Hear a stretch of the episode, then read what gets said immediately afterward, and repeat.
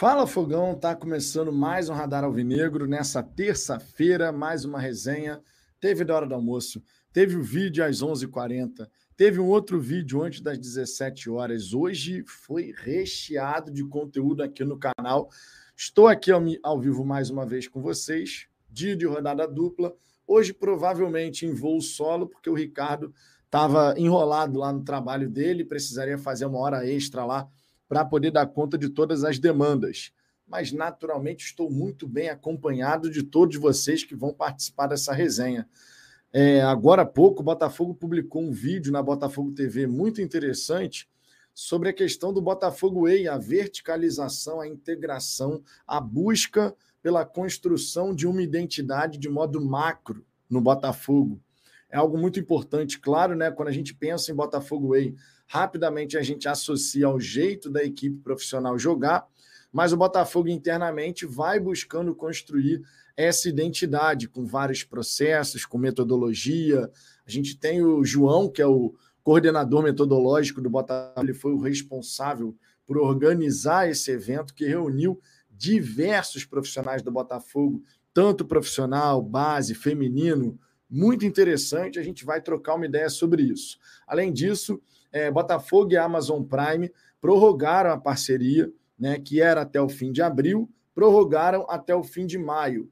É natural nesse primeiro momento a Amazon estudar um pouquinho mais sobre qual vai ser o impacto disso, se vai ser realmente interessante. O fato de ter prorrogado até o final de maio, a gente segue no período de degustação, mas o mês de abril foi para lá de positivo, por conta, inclusive, do grande engajamento da torcida em tudo que envolveu o Botafogo. Por isso que a gente sempre fala aqui: você não tem como ser sócio torcedor, não tem como ir aos jogos. Você pode ajudar o Botafogo, você pode fazer parte dessa reconstrução curtindo, comentando, compartilhando os conteúdos do Glorioso nas redes sociais. A gente sabe que isso é importante, então não menospreze o poder de você dar o like, de você poder compartilhar, comentar nas publicações do Botafogo, beleza? A gente vai falar sobre isso. Além disso, vamos verificar se temos alguma novidade também em relação à própria equipe do Corinthians. Amanhã teremos já a rodada do Campeonato Brasileiro iniciando e, claro, o grande centro das atenções da galera botafoguense é o próximo confronto contra a equipe do Corinthians, que empatou na quarta rodada contra o Fortaleza, chegou a quatro pontos conquistados, saiu ali da zona do rebaixamento, mas o começo de campeonato brasileiro da equipe do Corinthians não é positivo. Vale destacar em relação a esse confronto que mais de 15 mil ingressos já foram adquiridos, gradativamente esse público vai subindo. Vale lembrar que ontem eram 10 mil, hoje 15 mil. Então, ó, 5 mil no único dia, tá bonito pra caramba com certeza dá para a gente chegar a mais de 25 mil torcedores no estádio Newton Santos nessa quinta-feira. Importante, a partida era para começar às 19, mas foi feita uma alteração. Então, essa partida passou para ter o início às 19h30. Esses 30 minutinhos aí fazem uma grande diferença, você sabe disso. Às vezes é o suficiente para alguém que não iria ao jogo porque não teria como chegar às 19, de repente decide porque às 19h30 já dá uma melhorada, não é verdade? Tomara que, claro, a gente tenha um grande público na quinta-feira. Os jogadores estão fazendo por onde, o trabalho da comissão técnica também está bacana nesse momento. Então, que a gente possa prestigiar a nossa grande paixão, ainda mais vindo de quatro vitórias seguidas no Campeonato Brasileiro. Em outros tempos, minha gente, uma sequência inicial de Campeonato Brasileiro com São Paulo, com Flamengo e Atlético Mineiro, sem desconsiderar o Bahia, mas nessa história aqui eu estou me referindo aos grandes, né? O Bahia é uma grande equipe do Nordeste, mas no cenário nacional a gente sabe que tem uma diferença. E o Bahia está vindo da Série B, isso também pesa. Mas num cenário anterior, São Paulo, Flamengo e Atlético, no começo de campeonato, era papo de ter pesadelo, irmão porque o Botafogo não conseguia competir. Agora, contudo, vencemos todo mundo, irmão. Vencemos geral e assim a gente espera que siga, não é verdade? Vamos seguir aqui, eu vou dar aquela passada inicial na galera do chat. Queria já agradecer todo mundo que vai participar dessa resenha, todo mundo que vai escutar depois, inclusive, Muito obrigado pela audiência. É sempre muito importante aqui a presença e a moral de todos vocês. Deixa o seu like nessa resenha, ajuda na distribuição do conteúdo. E se você não for inscrito aqui ainda no Fala Fogão, se inscreva, porque pode ter certeza, faz uma baita de uma diferença. Nesse exato momento, aproveitando aqui passar para vocês quais são os números que a gente tem nesse exato momento aqui no canal, estamos com 30.392 inscritos. Com a ajuda de vocês, podemos ir muito além disso, não é verdade? Então, deixe seu like, se inscreva, porque certamente isso vai fazer a diferença. Além disso, vale lembrar, se você tiver aquela, pô, vou dar essa moral aqui para o Fala Fogão, quer ter prioridade de resposta na sua mensagem, manda o seu super chat, sua mensagem vem para a tela, todo mundo lê a sua mensagem e além disso você fortalece para caramba o nosso trabalho. Além disso, torne-se membro aqui do Fala Fogão a partir de R$ 4,99 por mês. Você fortalece o nosso trabalho, sempre lembrando que no mês de julho a gente vai realizar o churrasco. A data do churrasco já está fechada para 29 de julho e muito em breve a gente vai fazer a venda dos ingressos respeitando a prioridade dos membros, né? O membro do plano Ninguém Cala tem prioridade 1, o membro do plano Viva Essa Paixão, prioridade 2, e quem é do plano é diferente, prioridade 3. Sempre lembrando, antiguidade é posto e a gente vai vender cerca de 40, 45 ingressos para esse churrascão aí que vai rolar, o segundo churrasco do Fala Fogão. Ano passado foi espetacular e esse ano há de ser novamente, até porque estou já já pedi para reservar lá com a mesma equipe, com a mesma equipe do churrasqueiro que foi da última vez e foi, ó, espetacular, irmão. Vou dar aquela passada inicial na galera do chat. Vamos ver aqui o que, é que vocês estão comentando de saída. E logo na sequência, quero passar com vocês aqui o vídeo da Botafogo TV sobre essa questão da integração tão importante na construção dessa nova identidade. Tubinado Gamer está aqui presente, já dizendo que deixou o like. Muito obrigado. O Bruno Reis também aqui presente. Fogo! Elias Azevedo, boa noite, Vitor. Like deixado, tamo junto. Wendel Valério também presente, membro do canal também. Geraldo Fernandes, boa noite, Vitor. Botafogo rumo à quinta vitória. Temos tudo para conseguir essa quinta vitória, né? Vamos ser sinceros. A equipe do Corinthians, com o Luxemburgo, ficou recheado de jogadores da categoria de base. Tá? O Luxemburgo tirou jogadores mais experientes, mais rodados. Os, o setor ofensivo do Corinthians tinha na ponta direita, na ponta esquerda e como meio atacante, três garotos: o Adson, o Matheus Araújo e o Pedro. Três garotos. Depois entrou na esquerda, por exemplo, o Biro, né? Então, outro garoto. Irmão, os caras estão com uma equipe modificada, né? E num período ainda de instabilidade, até porque o novo treinador chegou somente agora. Mas vamos daqui a pouco dar uma olhadinha para ver se tem novidade lá pelo lado do Corinthians, tá? O noticiário do Corinthians, vamos ver como é que foi é, no dia de hoje. Seguindo aqui, ó, o Diogo Santos. Boa noite, papai careca. Será que aquela luz que vemos lá longe é o Botafogo Way? Cara, eu gostei muito de ver esse vídeo aí da integração, né? Da verticalização de todos os processos, metodologia. É muito bacana. É, esse é um, essa é uma questão que a gente já fala aqui no canal há bastante tempo. A galera que acompanha o trabalho há mais tempo sabe que a gente já tinha falado que, pô, como seria maneiro. Isso muito antes de ter SAF, tá? Isso aqui é um puxando a sardinha para o nosso lado aqui no Fala Fogão. Muito antes de ter SAF, a gente já falava como seria legal se a gente pudesse ter uma integração em todas as categorias, com o profissional, um jeito de jogar e tal, não sei o quê.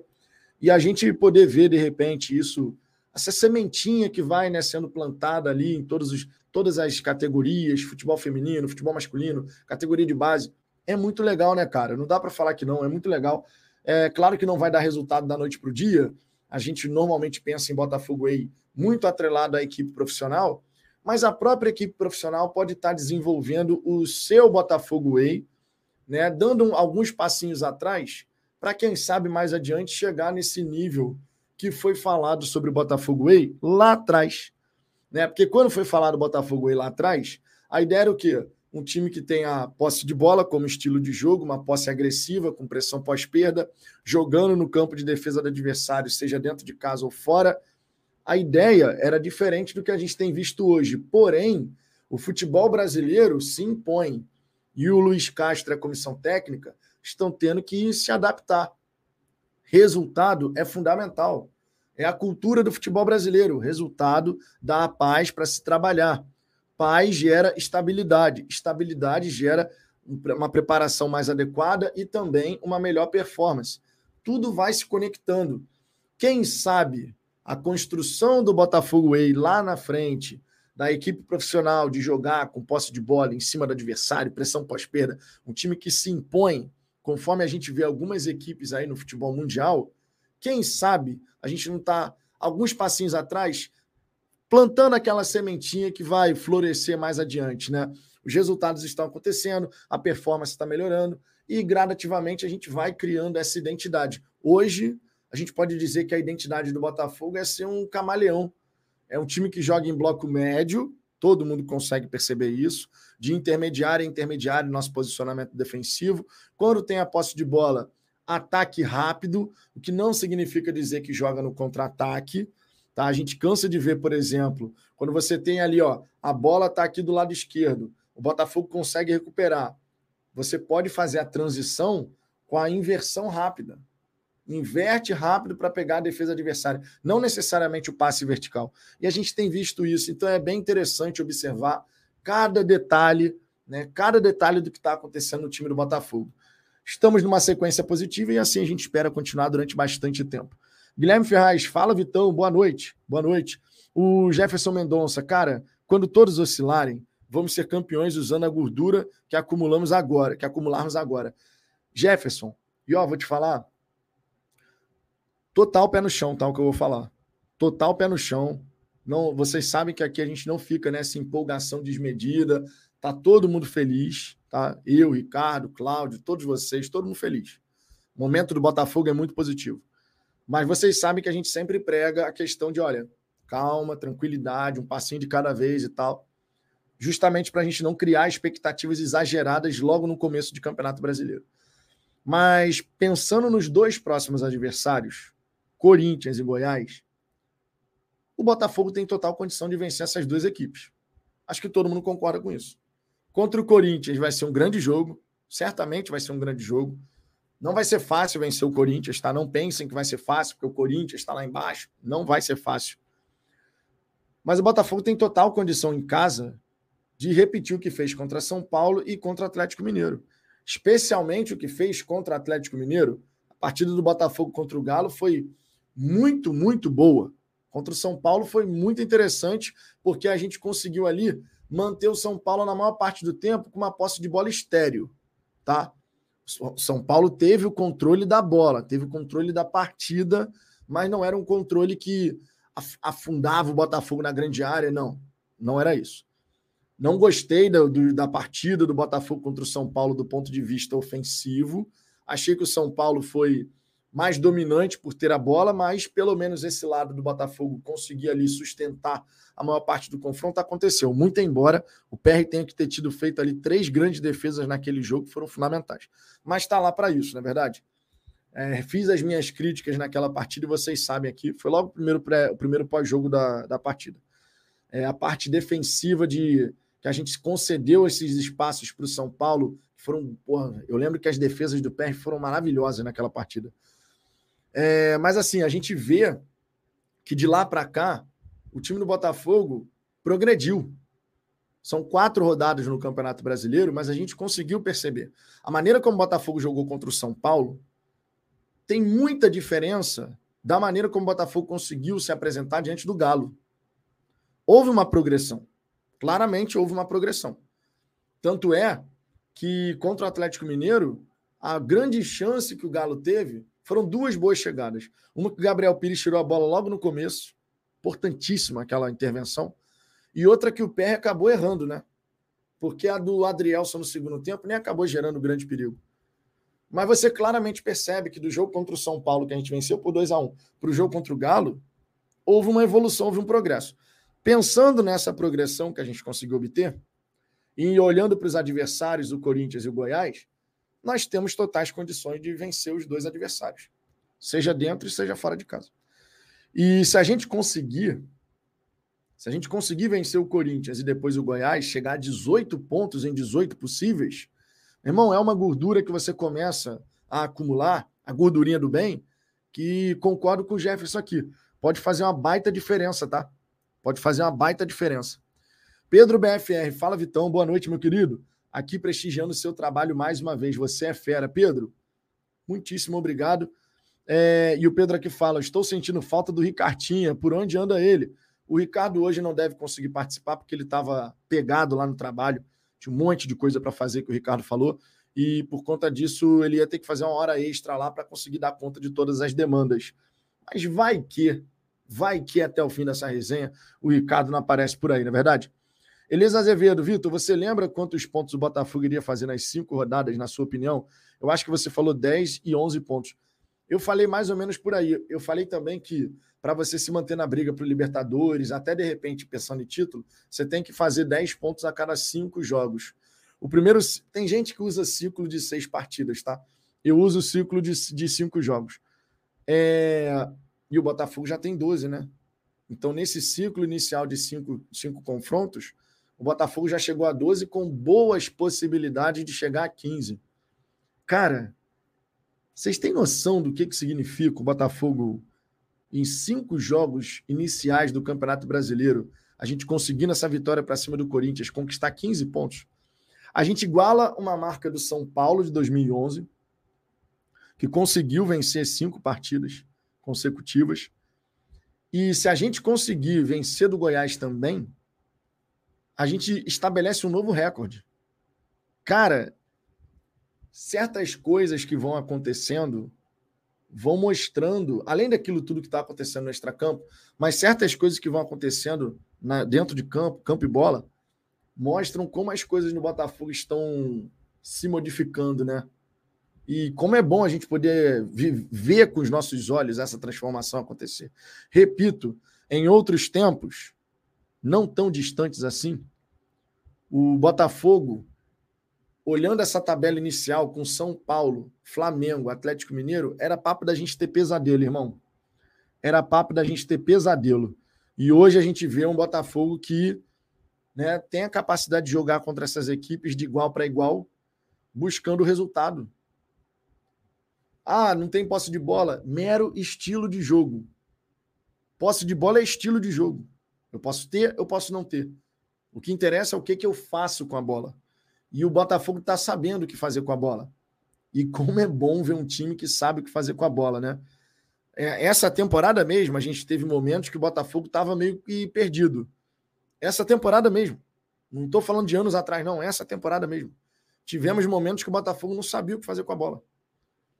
E quando a gente percebe que o Botafogo tem capacidade para pegar essa posse de bola e transformar em situações perigosas, ah, meu Deus, isso acalenta o coração num nível. Ronaldo Alvinegro, não recebi notificação, não. Tá me boicotando, Vitão? Não, cara, o que acontece? Quando você coloca muito conteúdo no YouTube no mesmo dia, o YouTube ele notifica no máximo três conteúdos, e esse é o quarto, né? Hoje foi, meu irmão. Hoje teve conteúdo aqui no canal num vídeo às 11h40 da manhã, teve a resenha 1 e 5 Teve outro vídeo às 16h45, tá tendo essa live aqui das 20, 22h10, né? Que começou. Quatro conteúdos no dia de hoje, irmão. Até a voz aqui já tá. A voz tá, tá complicada aqui. Tô falando um pouco mais baixo aqui, porque o estúdio aqui onde eu faço a live fica ao lado do quarto, onde está a digníssima e a Luna dormindo. Então não posso me, me empolgar muito aqui, porque minha voz já, meu tom de voz já é alto. E provavelmente, mesmo falando nesse tom de voz, a Digníssima deve estar me ouvindo aqui do lado. Então já viu, né? Tem que me, me conter aqui no tom de voz. Edelson Silva, o Corinthians virá fechado dando a bola para o Botafogo. Luxemburgo é malandro. Temos que ter uma forma agressiva de jogar sufocando o Corinthians sem deixar espaços para os contra-ataques.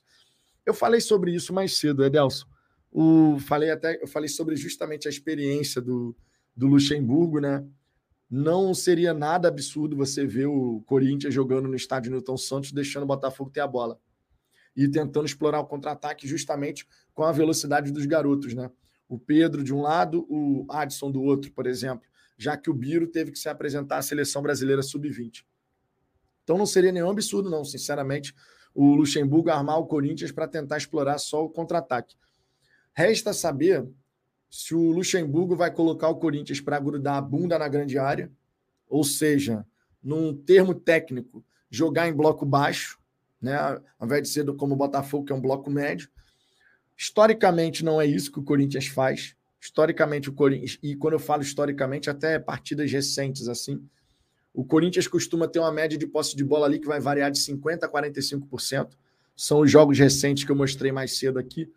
Então, não sei, cara, mas é tudo uma incógnita, porque é um novo trabalho que está começando, né?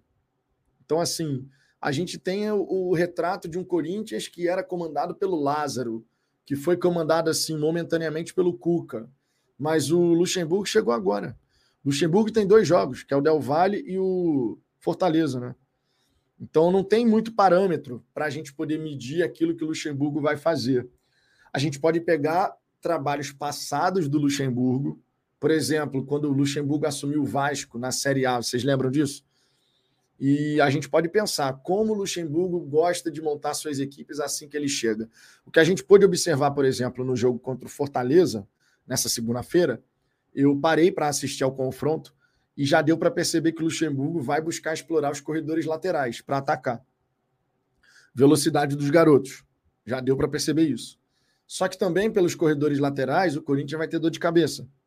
Se o Luxemburgo colocar o Fábio Santos na lateral esquerda, Fábio Santos tem 37 anos. Fábio Santos já não tem mais aquele vigor de outrora de ir e voltar com a mesma intensidade. A mesma coisa o Fagner, tem 33 anos, quatro anos fazem diferença, claro, mas já não é o Fagner de cinco anos atrás, seis anos atrás, quando o Corinthians, inclusive, em 2017 foi campeão. Já não é. Então, pelos corredores laterais, o Botafogo pode buscar explorar as costas desses jogadores. Agora, como o Corinthians vai se posicionar? O Corinthians vai tentar só te explorar o contra-ataque e se conseguir um empatezinho no Rio está satisfeito? Ou o Corinthians entendendo que precisa de um resultado, porque vem de quatro pontos só, essas primeiras quatro rodadas, só conquistou aí 33% dos pontos. Como que esse Corinthians vai se comportar? É uma incógnita. Eu acho que o Luxemburgo ele vai segurar um pouquinho no começo a equipe. Não acho que o, que o Luxemburgo vai vai jogar para partir para cima do Botafogo, realmente não acho. E vamos ver, cara. Vamos ver. Estamos com essa pulguinha atrás da orelha, esse ponto de interrogação, né? Deixa eu ver aqui outras mensagens. O Elton Brito, será que Luiz Castro vai com o time misto quente contra o Corinthians? Eu colocaria o mesmo que venceu o Atlético. Então, cara, eu acho que é muito mais plausível a gente imaginar o retorno do Marçal, do Tiquinho, do Eduardo e do Tietê. De repente, contra o Goiás, você descansar algum atleta que esteja um pouco mais desgastado porque na semana seguinte, no meio de semana, tem Atlético Paranaense, né? Então a gente joga fim de semana contra o Goiás lá em Goiânia e depois na quarta-feira, nove e meia da noite, a gente enfrenta o Atlético Paranaense na Arena da Baixada. Então, contra o Corinthians, eu não consigo ver o Botafogo fazendo um rodízio muito intenso, não. Já contra o Goiás, de repente pode acontecer. De repente pode acontecer. É, Gerson Luiz, pós-SAF tem coisas boas acontecendo mais vitórias fora de casa, vencer adversários que não vencia há tempos, enfrentando equipes que eram favoritas e hoje são partidas no mínimo equilibradas. Isso tudo é verdade. Fora outras coisas, né? No extracampo, tanto de coisa que já aconteceu. Vamos relembrar rapidamente o tanto de coisa que já aconteceu? Maior patrocínio master da história, melhorias no Lonier, fazendo com que de fato tenha a cara de um centro de treinamento, melhoria nos campos, porque quando eu falo melhoria no Lonier, eu estou falando da estrutura e tal, mas melhoria nos campos. Os, o campo agora recebendo, o campo 3 recebendo grama de inverno, depois vai ser o campo número 1, vai ter um campo que não vai receber, mas a gente conseguindo fazer adaptações em relação ao piso onde a gente treina, implementação da grama sintética do estádio Newton Santos com o que tem de mais moderno na área de grama sintética, de gramado sintético, shows internacionais acontecendo no estádio Newton Santos, a previsão de 25 milhões de reais sendo arrecadados só com shows na nossa casa nessa temporada. A gente também tem que falar dos vários executivos que foram contratados, vários executivos para várias áreas dentro do Botafogo. O Alexandre Costa, são dois Alexandres, é o Alexandre Costa e o nome do outro eu esqueci, sinceramente, sobrenome, né? Você tem o a Paul Young, o Rafael Gunning, Você tem o Anderson Santos, diretor financeiro. Você tem o controller né, do Botafogo. Você vai ter o Mazuco, diretor de futebol. Você vai ter a galera da área comercial, da área do marketing, da área de comunicação. Você tem realmente profissionais contratados para executar suas respectivas funções. Você tem um scout. Olha o investimento que o Botafogo tem feito em scout. Quantos profissionais já não tem na equipe de scout do Botafogo? A tecnologia. Outro dia mesmo o Botafogo anunciou a parceria com a Kim Analytics, que é uma empresa, se não me engano, sul-coreana, se não me falha a memória, sul-coreana, que traz vários dados importantes para você poder fazer uma análise de desempenho, análise de mercado. Quanta coisa já não mudou no Botafogo desde que a SAF entrou, especialmente pensando em extracampo. Né? Além disso, você tem a questão da, do coordenador metodológico, João Costa, né, que hoje, inclusive, reuniu a galera para fazer justamente essa verticalização de metodologia, processos, para todo mundo estar tá ciente para onde a gente está andando. É tanta coisa que já aconteceu. Experiência de dia de jogo. São várias as atividades que o Botafogo está realizando lá dentro do estádio Newton Santos. Você tem os quiosques da Botafogo Store. Né? Você tem a busca por trazer de volta a família para dentro do estádio. Tem tanta coisa bacana, cara, mas tanta coisa bacana. Se a gente transporta isso também para dentro de campo, aí você vai ver o time agora conseguindo crescer, conseguindo evoluir. O momento é muito positivo, gente. O momento é muito positivo. Né? O momento é muito positivo. Eduardo Félix, Vitor, se ganharmos as próximas duas pelejas, já igualamos o número de pontos no primeiro turno do Fogão em 2020. É, 2020 não é muito parâmetro, né? Porque aquele ano foi um ano maldito, meu irmão. Pô, aquele ano de 2020 foi uma desgraça pro Botafogo. Coisa assim. absurda, né? Enfim. É, mas assim, é, uma, é um dado importante, né? Você vê em seis jogos já igualar um primeiro turno de um outro ano é, é significativo. Mas vamos concentrar primeiro no Corinthians, não é verdade?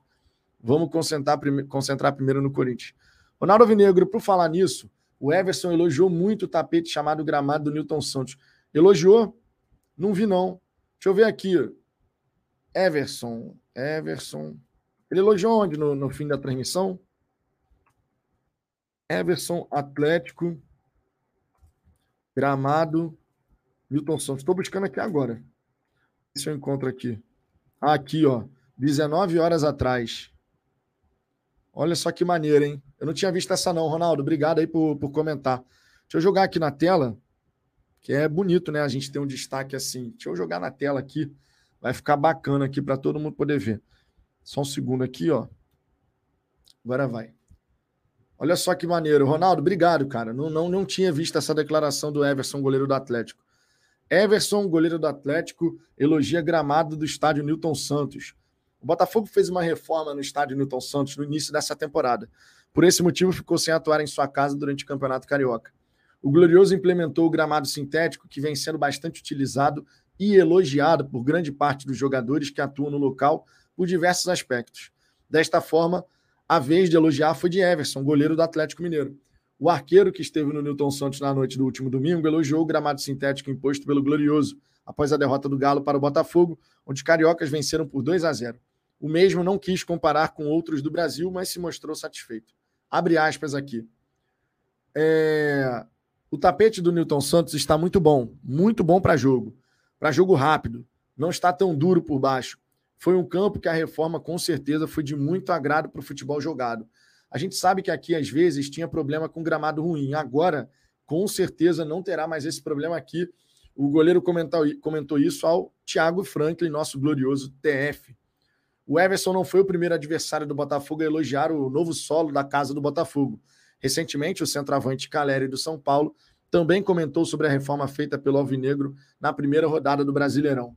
Bacana, né, cara? Bem legal. Pô, gramado do estádio Newton Santos, que já foi tão criticado em outros tempos e, sinceramente, criticado com razão até, a gente não pode negar isso, né? Várias e várias vezes o nosso gramado esteve no estádio, estado deplorável, e a gente poderia agora ver, por exemplo, o Caleri falando, pô, o gramado é muito bom, ver o Everson também elogiando o gramado. Repito, gente, foi um investimento muito bem feito do Botafogo, porque o Botafogo investiu no que há de mais moderno na tecnologia de gramado sintético. Não sei se todo mundo chegou a acompanhar aqui, mas o Ricardo, na época que foi falado sobre o gramado e tal, o Ricardo gravou um vídeo muito maneiro aqui para o Fala Fogão, explicando detalhadamente a pesquisa que ele tinha feito sobre o gramado, a tecnologia empregada, a avaliação do certificado da FIFA, né, que pontuou no mais alto índice já registrado para um gramado sintético. São coisas extremamente relevantes, cara. Extremamente relevantes. Isso só corrobora isso que eu estava falando aqui sobre o, o tanto de coisa que já aconteceu no Botafogo. Esse Botafogo que está se reconstruindo, é visível aos nossos olhos o quanto de coisa que realmente já evoluiu. Para os adversários, ou mesmo para jornalistas que não têm a menor vontade e curiosidade de buscar saber o que, de fato está sendo feito de trabalho no Botafogo, como, por exemplo, o Jean Oddi. Eu estava vendo a live do Anderson mais cedo, e o Anderson falou do jeito certo, meu irmão. O Jean Oddi, comentarista da ESPN, ele meteu essa daqui, ó. Cadê, ó? Tava aqui no Fogão Net. Botafogo é uma incógnita, assim como os times que vieram da Série B nessa temporada. Enquanto você tem profissionais que reconhecem toda a transformação que o Botafogo está passando, existem outros, como é o caso do Jean Oddi, que fala uma bobeira dessa, né? Uma bobagem dessa. Vou trazer aqui na íntegra a declaração do comentarista da ESPN no programa Linha de Passe. Abre aspas. O Botafogo é uma incógnita, assim como os times que vieram da Série B nessa temporada. Não se discute. O torcedor pode dizer que tinha certeza que o time ia voar. Se disser, vou acreditar, de boa. Mas para mim é uma incógnita. Continua sendo. Não sabemos onde pode terminar a competição. Não chegou à fase final do estadual, o que aumentou essa incógnita. Tinha muito torcedor querendo a troca do treinador. Isso é verdade. É legal notar que o, o melhor jogo foi o último, porque a tranquilidade, a paz, a confiança talvez valham mais no Brasil que em qualquer outro contexto de futebol no mundo. Para o Botafogo é muito bom, é um bom indício. Contra o Atlético ficou até barato. Talvez seja reflexo da confiança do grupo, da maneira que passa a acreditar e da tranquilidade que o treinador passa a ter. Vamos lá, para começo de conversa. O Botafogo é uma incógnita, Acho que isso se aplica para todos os times que jogam competição. Quando ele diz aqui que não se sabe onde o Botafogo pode terminar a competição, eu espero que ele não esteja dizendo que o Botafogo, que ele não tenha apontado, no caso de, olha, esse Botafogo pode até brigar para não cair. Porque isso mostra só um maior desconhecimento. É claro que depois da quarta rodada, você não tem como cravar onde uma equipe vai terminar a competição. Isso é precoce para todos os times. Você não consegue cravar. Ah, esse time aqui vai terminar na, na zona de Sul-Americana, no máximo. Você vai estar tá usando a bola de cristal, irmão. Porque tem tanta coisa ainda para acontecer. Agora, quando o cara. E isso foi o ponto que mais pegou, na minha opinião. Quando o cara coloca na mesma frase que o Botafogo é uma incógnita, assim como os times que vieram da Série B. Peraí, né, meu amigo? Peraí, né? Porque em relação às equipes que vieram da Série B, o Botafogo está pelo menos um ano à frente. Justamente porque no ano passado nós passamos por aquilo que as equipes que subiram nessa temporada estão passando agora. O Vasco, o Bahia, o Grêmio, Cruzeiro, todos eles tiveram que montar uma equipe fazendo mudanças da galera que veio da Série B para poder ser competitivo na Série A. Não é o caso do Botafogo. Então não faz o menor sentido você colocar na mesma frase que o Botafogo é uma incógnita, assim como os times que vieram da Série B. Pelo amor de Deus. Pelo amor de Deus. É só parar para raciocinar um pouquinho. Todas as equipes do campeonato, você não tem como cravar onde é que vai terminar. O Corinthians vai terminar rebaixado? Não sei. O time do Corinthians é fraco essa temporada. A gente pode falar isso time do Corinthians nessa temporada está abaixo das tradições do Corinthians. A gente também pode falar isso do Santos. O time do Santos está abaixo das tradições do Santos. Eu posso cravar que o Santos vai ser rebaixado? Eu posso cravar que o Santos não vai lutar contra o rebaixamento até a última rodada? não posso. Posso cravar que não existe a menor possibilidade do Santos tentar beliscar um oitavo lugar, pegar uma pré-Libertadores? Também não posso. Porque é o futebol brasileiro, irmão. Futebol brasileiro é uma caixinha de surpresa. Quando você acha que um time não tem a menor chance de ser rebaixado, ele vai lá e é rebaixado. Quem diria que o Grêmio. Quem diria que o Grêmio seria rebaixado quando foi rebaixado? Quem diria? Quem diria que o Cruzeiro ia passar três temporadas na Série B? Três temporadas na Série B? Quem diria? Quem diria que o Flamengo, o todo-poderoso Flamengo, começaria com três derrotas em quatro jogos? O Brasileirão de 2023. Isso é futurologia, né? É futurologia. É você querer. É, pô, não. É uma incógnita. Pô, meu irmão, pelo amor de Deus. A incógnita, por si só, tirando essa parte da Série B, ela vai valer para geral. Qual é a posição final do Botafogo no brasileiro? Eu sei lá, pô. Como é que eu vou saber qual é a posição final do, do Botafogo no brasileiro? Agora, colocar a questão da Série B na mesma frase aí tá de brincadeira, né? É, Gerson Luiz. Vitor, tenho 51 anos e tenho certeza que sem a SAF jamais chegaríamos perto do que temos hoje. A distância para os medalhões diminuiu. Diminuiu, com toda certeza. Você não está nem um pouco errado na sua afirmativa. Em relação, inclusive, sobre a SAF. O Botafogo sem a SAF a realidade, vamos ser muito sinceros, o Botafogo sem a SAF, ele ia virar quando muito aquele time ioiô. Ele sobe, faz uma graça na Série A uma temporada, na temporada seguinte desce. Ia ficar assim, sobe. E eventualmente não ia subir da Série B. É duro falar isso, mas é a realidade, pô. Isso significa dizer que a SAF é imune a críticas, que a gente não pode falar uma vírgula. Quando a gente vê alguma coisa que não está correto, não. Por exemplo, o Ronaldo Alvinegro vai adorar isso aqui. Tá errado a SAF Botafogo não ter publicado o balanço até agora. Sabe por quê? Porque existe um prazo, até o dia 30 de abril. Esse prazo já passou. Então a SAF Botafogo está errada em não publicar o balanço. Ponto. Isso tem que ser falado. Por que, que ainda não publicou? Existe uma data. Tem, tem que cumprir a data. Então a SAF Botafogo ela não é imune a críticas. Se a gente perceber alguma coisa que merece a crítica, que merece a cobrança, ela tem que ser feita. Se a gente percebe que merece elogios, falando justamente sobre essa questão toda que eu já detalhei aqui, patrocínio, corpo executivo, mudanças de centro, no centro de treinamento, no estádio, tudo isso merece elogios. Mas aquilo que merecer a crítica, a cobrança, ela tem que acontecer. E é assim que tem que ser, cara. Agora, temos que reconhecer: sem a SAF, o Botafogo não estaria passando mais nem perto, nem perto do que, tá, do que a gente está vivendo agora. Isso é ser realista, né? Não existe a menor possibilidade.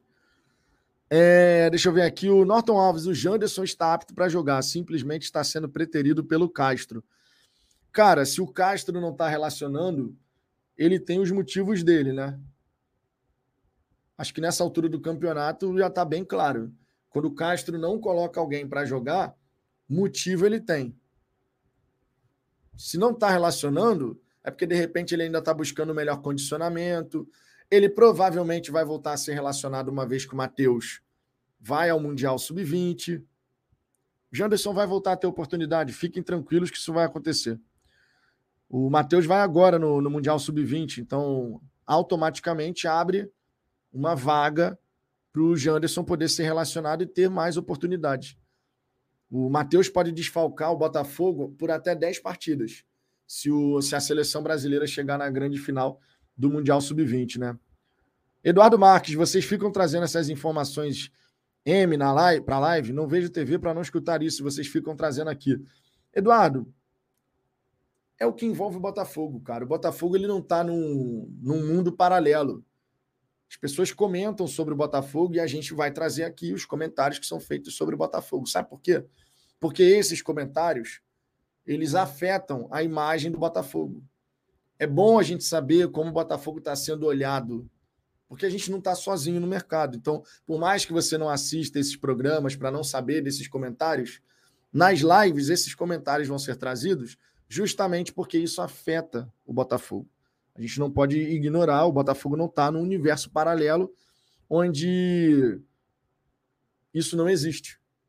Existe. E a gente tem que estar consciente daquilo que tem sido falado sobre a nossa equipe. Rafael Ribeiro, a mídia brasileira leva os estaduais muito como parâmetro, sendo que não é assim. Não faz sentido, porque vários atletas não performam em alto nível nesse início do ano. Os estaduais, via de regra, é, perderam o prestígio, todo mundo sabe disso. Todo mundo sabe disso. Perdeu o prestígio, ah, não é mais a mesma coisa.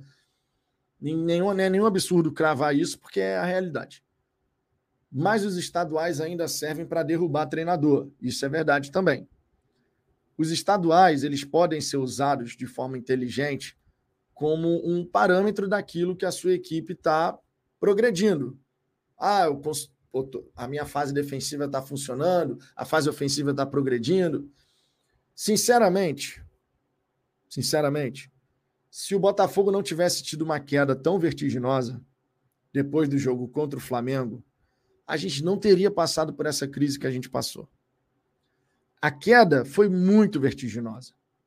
A queda de desempenho, de performance, foi muito vertiginosa. Ninguém estava entendendo o que estava acontecendo. O time que foi bem até o jogo contra o Vasco, de repente, virou o time que não corria em campo, desinteressado, jogando mal pra cacete. Foi isso que aconteceu. Mas se a gente não tivesse passado por essa queda tão vertiginosa, nada dessa turbulência, dessa crise, a galera pedindo a cabeça do Luiz Castro, não dá mais com esse treinador. Nada disso teria acontecido. Então, o Botafogo ele poderia tranquilamente ter passado pelo campeonato estadual sem nada disso. Tranquilamente. Só que começou a coisa a degringolar, né? Quase eliminação para o Sergipe. Foi logo depois do jogo contra o Flamengo. Quase eliminação para o Sergipe. Classificamos na Bacia das Almas. Eliminação na fase inicial do Campeonato Carioca. Jogando assim um futebol horroroso diante da equipe do, da portuguesa, com aquela questão do esquema com três zagueiros. Irmão, se o, Bota, o Botafogo ele tinha todas as armas para não deixar uma crise como a que aconteceu se passar. Todas as armas. Mas não foi o que aconteceu. Na prática, foi totalmente diferente. E aí, meu irmão, quando você vê não só a questão dos resultados, como também a questão de performance, você olha e fala: Jesus Cristo, que, que está acontecendo? Irmão, não tem como você achar que torcedor, seja de qual time que for, ele vai olhar a situação, ele vai reagir assim: não, tá tranquilo, pô. Daqui a pouquinho começa o brasileiro e a gente está super tranquilo. Futebol brasileiro, né, minha gente? A gente já sabe como é que funciona. O resultado ele tá sempre tendo que estar tá ali, ó, no radar da galera e tal. Marco Antônio, Vitor, o desejo da mídia era ter um time absoluto, porém isso não aconteceu, porque futebol ganha-se dentro de campo. É, não só o desejo da mídia, né? Mas a própria maneira como o futebol brasileiro foi sendo coordenado estava se apontando para criar a tal da espanholização, né? De você ter dois, três times no máximo sempre brigando pela taça. Isso vai mudar no futebol brasileiro, porque você percebe as equipes que vão virando SAF, que vão recuperando capacidade de investimento. O Botafogo está nesse grupo, né, na vanguarda desse grupo, inclusive. O Cruzeiro fez investimentos mais modestos, mas com o trabalho do novo treinador está aí, ó, conseguindo competir no começo do Campeonato Brasileiro. Estou curiosíssimo para saber como é que vai ser o jogo do Cruzeiro amanhã contra o Fluminense. Curiosíssimo, porque o Fluminense ele veio de bons resultados no começo, empata com o Vasco, ficou um pouquinho para trás agora, se não me engano, está na sexta colocação. E o Cruzeiro está na terceira colocação, né? Ninguém dava nada pelo Cruzeiro. A gente aqui, inclusive, no canal falou: olha, esse time do Cruzeiro pode passar dificuldade. E ainda pode. E ainda pode, porque tem 34 rodadas ainda pela frente. Mas o começo foi surpreendente. Sem sombra de dúvida, foi surpreendente. O Diego Pandeló. Vitão, palavras da maioria dos comentaristas esportivos e nada para mim é a mesma coisa. Entretanto, entendo que devemos defender o Botafogo sempre. Isso também faz parte.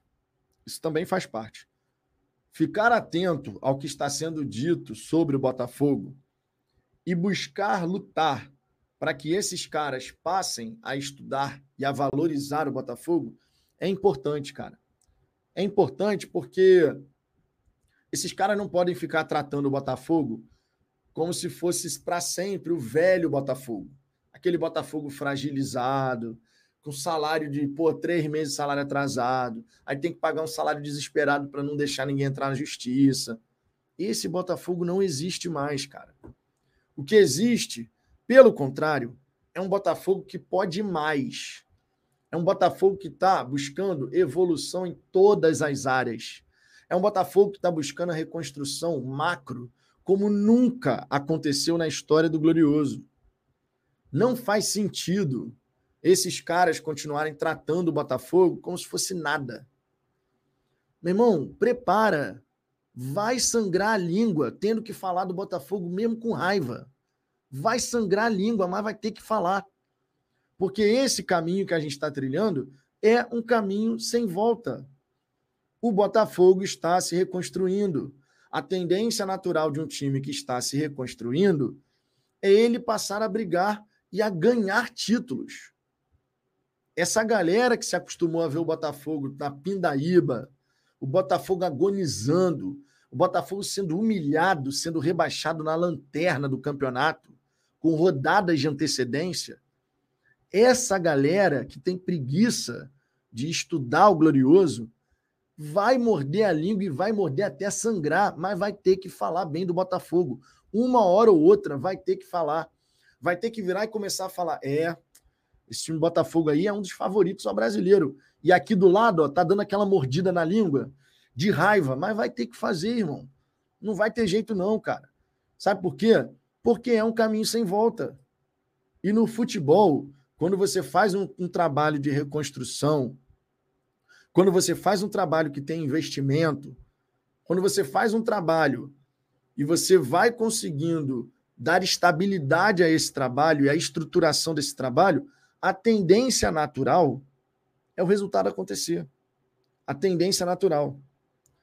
Fora de campo, o trabalho que está sendo feito na SAF Botafogo é muito importante, porque esse extracampo sustenta o que pode acontecer no campo e bola. Verdade seja dita, verdade seja dita, o Textor, que no fim das contas é ele que toma a decisão final, o Textor ter segurado a bronca e dado voto de confiança para a comissão técnica, mesmo que tenha tido a ver com a multa, foi importante para o que está acontecendo agora. Se fosse em outros tempos, a gente já tinha trocado de treinador pelo menos umas três, quatro vezes nesse período. Pelo menos umas três, quatro vezes. É, é, o, que é, é o que é, cara. É o que é. Nós, botafoguenses, sabemos de tudo que está acontecendo. Essa galera que não faz questão de saber vai ser obrigada a saber, porque vai passar vergonha. Se começar a falar bobagem do Botafogo, vai vir um outro comentarista melhor preparado que buscou informações sobre o Botafogo e vai chegar e falar: Ó, oh, tu tá falando merda. Desculpa, mas 11 da noite já pode, né? Tu tá falando merda. Porque isso aí que você tá falando é do velho Botafogo. Vai passar vergonha em rede nacional. Bom, quem quiser passar vergonha falando bobagem do Botafogo, pode falar. No fim das contas, vai, vai ficar com a cara lá embaixo e a, a língua vai sangrar, conforme eu disse. É, Ronaldo Alvinegro, Vitão, tá meio desanimado hoje ou é cansaço? Nenhum nem outro, cara. Não tô nem cansado nem desanimado. É porque eu tô buscando controlar o meu tom de voz, porque o estúdio aqui fica ao lado do quarto, onde está a digníssima aluna dormindo. Então eu não posso me empolgar muito no tom de voz, porque senão, meu irmão, passa o som todo aqui para o lado e eu não quero atrapalhar o descanso da digníssima e da minha filha, né? Mas não estou cansado nem, nem desanimado, não. É só por isso mesmo. Henrique de Original. E essa mídia começa a abandonar o velho discurso de quando o Botafogo ganhava, sempre publicava o time X perdeu. Não enxergavam do ponto de vista da qualidade do Botafogo. Nunca ganhávamos eram os outros que perdiam. Tem razão, Henrique. Por diversas vezes isso aconteceu, né? Ó, por diversas vezes. Deixa eu ver aqui o Anderson Dias. Hoje estava vendo uma live do Vasco, estavam falando que a SAF do Botafogo era melhor do que a deles. Cara, mas isso é na paixão do torcedor. Vocês lembram quando o Vasco estava bem no Carioca? Que a galera já estava dizendo a SAF do Vasco é melhor que a SAF do Botafogo. Aí agora que a SAF do Botafogo está com resultados melhores, então é melhor do que a SAF do Vasco. De verdade, sobre essa questão de apontar qual é a melhor das SAFs, você tem que ter um, um retrato muito mais amplo do que meramente um ano. Você tem que ver, depois de cinco anos, onde a SAF Botafogo chegou, onde a SAF Cruzeiro chegou, onde a SAF Vasco chegou e onde a SAF Bahia chegou. Para falar dessas, né? Porque você tem a SAF do América Mineiro, que ainda não tem investidor, mas o América Mineiro já, já é SAF. Você tem o Curitiba, que está virando SAF, mas ainda realmente não concluiu. Você tem o Santos já fazendo algum movimento, apontando nessa direção, mas embrionária ainda. Algumas equipes já estão se né, movimentando. O próprio Atlético Mineiro. O próprio Atlético Mineiro. Mas depois de um período macro, podendo avaliar tudo que foi feito no extracampo, tudo que teve de evolução no campo e bola, os resultados gerados pela equipe profissional, os resultados financeiros, porque para você apontar uma SAF que é melhor, você não pode também, depois de cinco anos, se limitar ao, ao número de troféus que foram conquistados. Eu tenho que falar do ponto de vista macro, financeiramente, do ponto de vista comercial, do ponto de vista de revelação de talentos, do ponto de vista de troféus, sim. Mas tem que ser macro. Falar qualquer coisa agora é ser completamente precipitado completamente precipitado. Não existe essa de falar que uma SAF é melhor do que a outra, porque a arrancada do Botafogo é, no brasileiro é melhor do que a do Vasco, é melhor do que a do Cruzeiro, do Bahia. Calma, não vamos entrar nessa, não, meu irmão. A gente tem que curtir o nosso momento, mas sobre essa daí de SAF melhor, de... calma. Gabriel Tavares, Vitão, também vejo que eles também não querem admitir que o modelo da SAF é muito melhor que o modelo associativo que deram certo. Parece que a mídia tradicional não aceita a SAF. Cara, aceitando ou não aceitando, é o que é. Aceitando ou não aceitando, é a nova realidade do futebol brasileiro. A SAF, as SAFs, melhor dizendo, vieram para ficar. Agora, não é só o dinheiro que faz a diferença, né? Tu pode colocar um caminhão de dinheiro num dado, num dado time. Se o modelo de gestão, se os processos internos, se as pessoas contratadas não forem competentes, se tudo não tiver azeitado, esquece, irmão. Você pode ter pouco ou muito dinheiro, mas sem o modelo de gestão, sem tudo isso que eu falei, vai pelo ralo. Por isso que é tão importante essa estruturação que o Botafogo tem feito. É muito importante isso, porque é isso que sustenta o futuro. Não adianta tu construir um castelinho de areia vem a maré alta e derruba o castelo, irmão. O que o Botafogo está fazendo é construir com uma base sólida. Vai poder ter tormenta, vai poder ter tempestade e o castelo vai continuar lá. Então não adianta a gente só falar que tem que gastar dinheiro, tem que gastar dinheiro. Tem que ter modelo de gestão, tem que ter processo, tem que ter metodologia, tem que ter pessoas competentes tem que ter uma visão clara de para onde você quer ir, onde que você quer chegar. É tipo Alice no País das Maravilhas, né? Tu sabe para onde você quer ir? Não, então qualquer caminho serve, porra. O Botafogo sabe onde quer chegar. Quando a gente falava aqui, por exemplo, sobre ah, o projeto Botafogo, no momento ruim, quando a gente menciona o projeto da SAF Botafogo, tem muito torcedor que está de cabeça quente e aí vem querendo tirar aquele sarro, né? Tu leu o projeto? Tu pegou o projeto para ler? Pô, meu querido, é só somar dois mais dois. Todo mundo que sabe do projeto e que não está lá dentro do Botafogo vai conectando os pontos pelas declarações que são dadas por quem é dono da SAF. As, as entrevistas que o Textor deu falando sobre os planos para fazer isso, para ter um Ó, lá na primeira entrevista do Textor, lá na primeira, lá no Lonier, para o Globo Esporte, vocês lembram? Lá naquela entrevista, o Textor já falava sobre criar uma rede global de identificação de talentos. Lá naquela entrevista, dizendo que no Brasil isso é muito pouco explorado, que as equipes não investem em scouting. Lá naquela primeira entrevista. O que, que a gente está vendo hoje? Uma equipe de scout do Botafogo, que tem vários profissionais competentes, foram contratados, mais pessoas, maior capacidade de análise de dados, novas tecnologias, aqui em Analytics, por exemplo, que está aí. Mas isso foi comentado por ele lá atrás. Lá na primeira entrevista, quando não tinha nem a SAF concluída, irmão. A SAF não estava nem concluída ainda.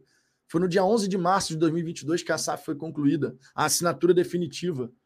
Mas antes disso, quando o Textor veio ao Brasil pela primeira vez, e eu inclusive estava lá no aeroporto Santos Dumont, ao lado de outros colegas da mídia independente fazendo a cobertura, lá naquela viagem que ele veio ao Brasil, ele já falava sobre scout.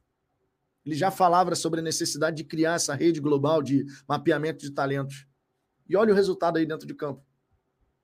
Eduardo, Massal, Tiquinho. Só para dar alguns exemplos. Adrielson Adrielson ia para o São Paulo. Vocês lembram disso? O Adrielson ia para o São Paulo. O PR estava no lanterna da Série B, que era o Náutico. Então, quando a gente fala de projeto, a gente está falando, claro, de tudo aquilo que foi comentado pelo sócio majoritário da SAF, na figura do John Texton. Quando a gente fala sobre ter um centro de treinamento para o profissional, com integração com sub-23, com sub-20, foi porque o Textor falou isso. E é nessa direção que a gente tem que caminhar.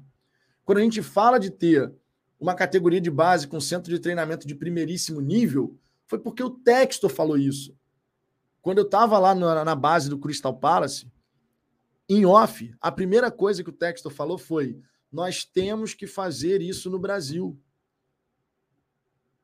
Ou seja, nós temos que investir em estrutura, em qualidade de, de estrutura, em pessoas, em metodologia.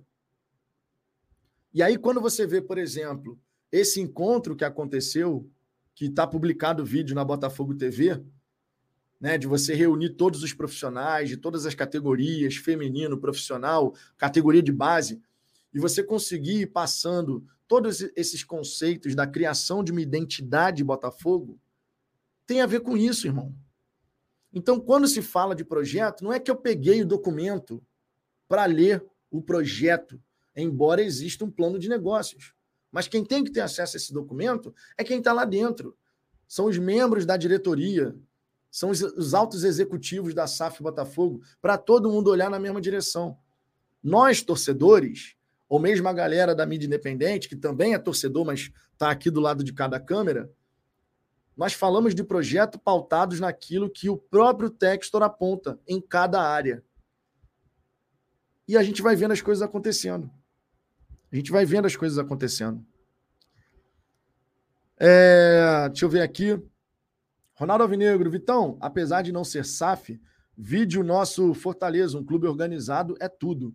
Pô, o Fortaleza, meu irmão, tá dando aula. E olha, o case do Fortaleza é muito interessante também por conta do Ceará. Ceará e Fortaleza, eles estavam aqui, ó, lado a lado. Os dois se mantendo na Série A, o trabalho redondinho acontecendo. Pô, maneiro. Inclusive, eles criaram a questão das marcas próprias de uniforme. Eles dividiam e ainda dividem a estrutura de fábrica Fortaleza e Ceará fizeram parcerias no extracampo para poder baratear a operação, porque isso fortaleceria o futebol cearense. Os dirigentes deram as mãos em alguns, algumas áreas para que justamente a dupla cearense, o futebol cearense, pudesse crescer. Na ocasião, o Fortaleza trouxe o Voivoda e o Ceará tinha o Guto Ferreira, vocês lembram?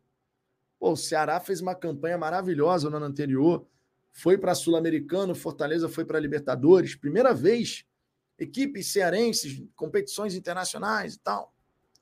Veio a temporada seguinte. O Ceará foi e demitiu o Guto Ferreira, que estava passando por um momento de instabilidade. O, o Fortaleza teve tudo para demitir o Voivoda no ano passado. E o Marcelo sustentou, irmão. e sustentar a não demissão de um treinador na circunstância que o Fortaleza se encontrou na Série A do Campeonato Brasileiro, meu irmão, tu tem que ter culhão. Tu tem que ter muita coragem para peitar conselheiro, para peitar torcida, ainda mais você sendo um presidente que foi eleito. Não é o caso do Textor. O Textor não mora no Brasil, está longe, e a pressão chega até ele, mas é completamente diferente de você ser um presidente eleito cujos conselheiros vão ficar o tempo inteiro martelando na sua cabeça. Você tá de brincadeira, tem que mandar esse cara embora e tal, não sei o quê. O Marcelo do Fortaleza, que é o presidente, sustentou isso tudo. Já no Ceará, não sustentou pressão para cima do treinador. Tchau. O que, que aconteceu com o Ceará? O que, que aconteceu com o Fortaleza? O resto é história, né? É, Rodrigo Magalhães, acredito muito nesse projeto. O Botafogo vai colher muitos frutos. Com certeza, cara, a gente vai colher muitos frutos. É, é claro que foi um período difícil pra caramba. Ninguém vai falar o contrário. Foi um período muito difícil agora, nessa temporada. Na minha opinião, muito mais difícil do que foi no fim do primeiro turno do ano passado, tá? Muito mais, muito mais. Porque nesse momento de agora, o ponto de ruptura com o Luiz Castro e a comissão técnica chegou muito perto. Mas não é modo de falar, chegou muito perto mesmo.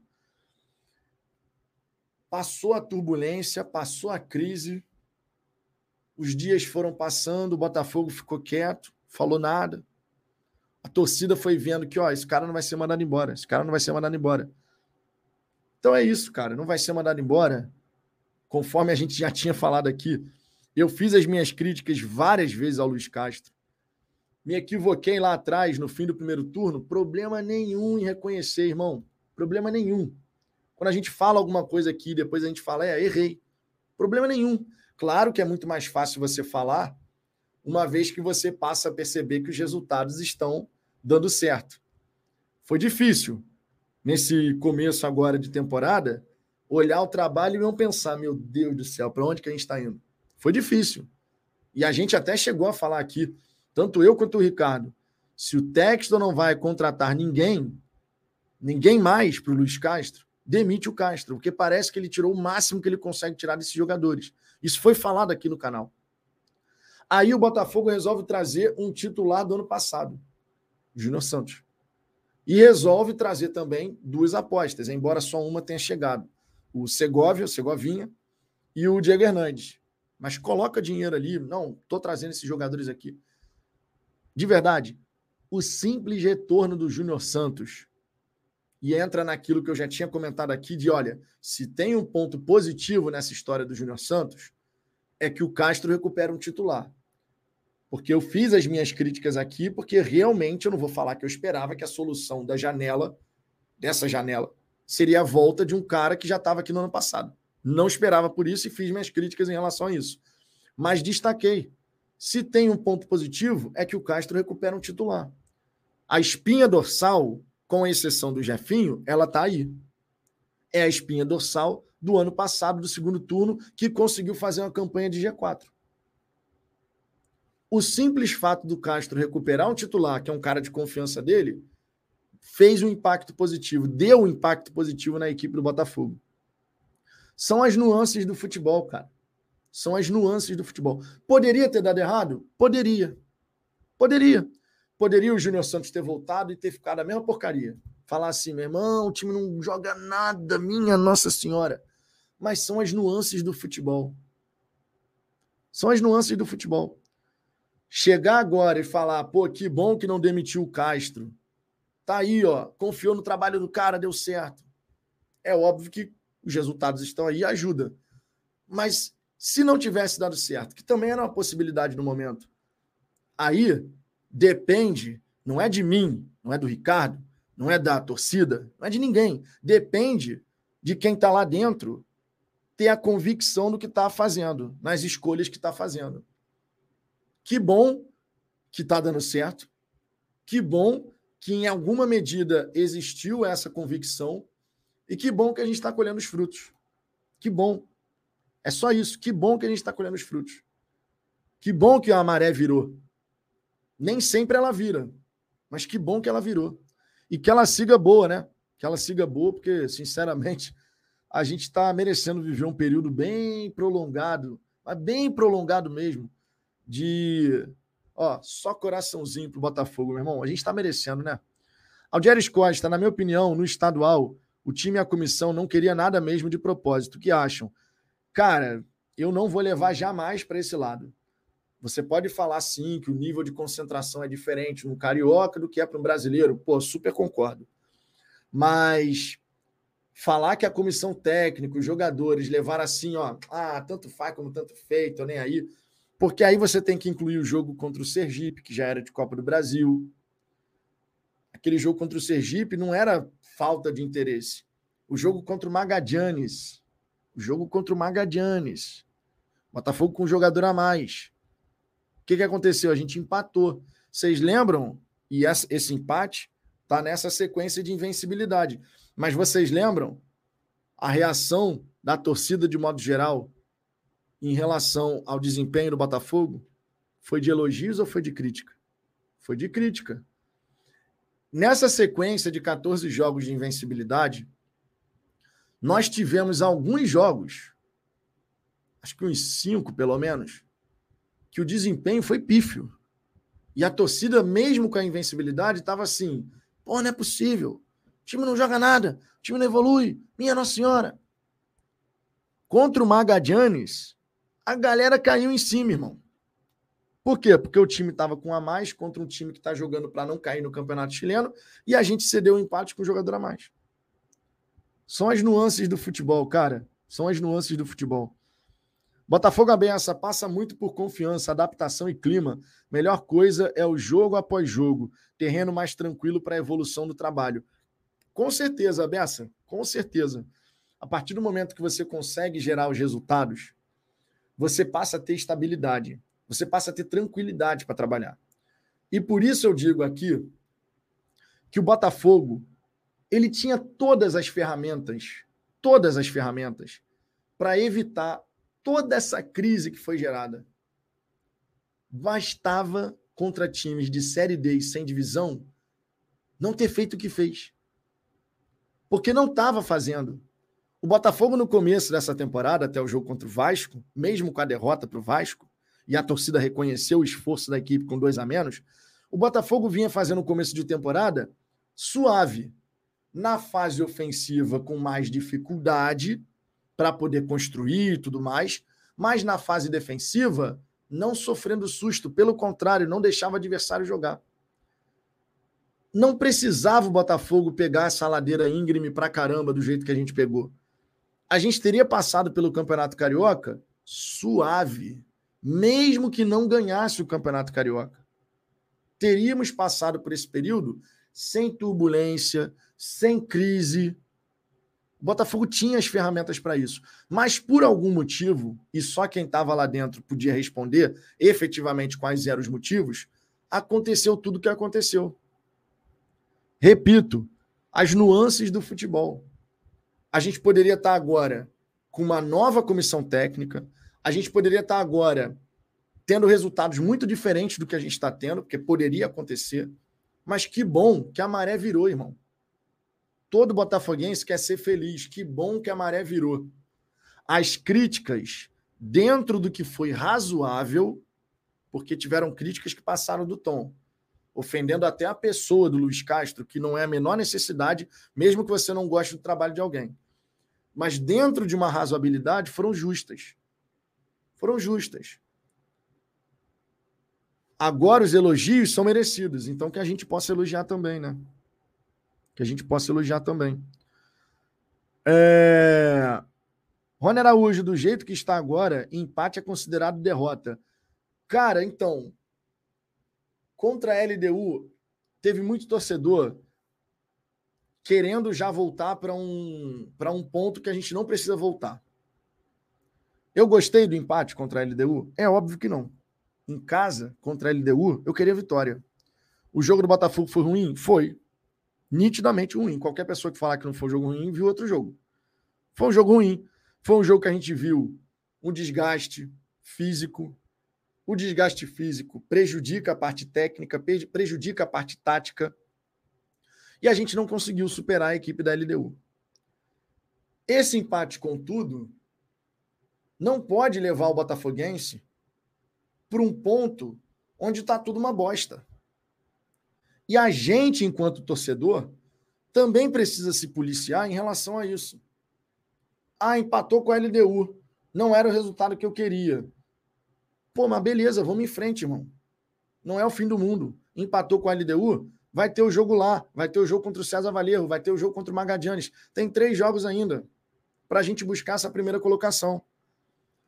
Mas às vezes fica a sensação de que tem torcedor que só espera o mínimo tropeço para já voltar para um ponto anterior de desespero, de falar: Minha Nossa Senhora, pelo amor de Deus. Calma.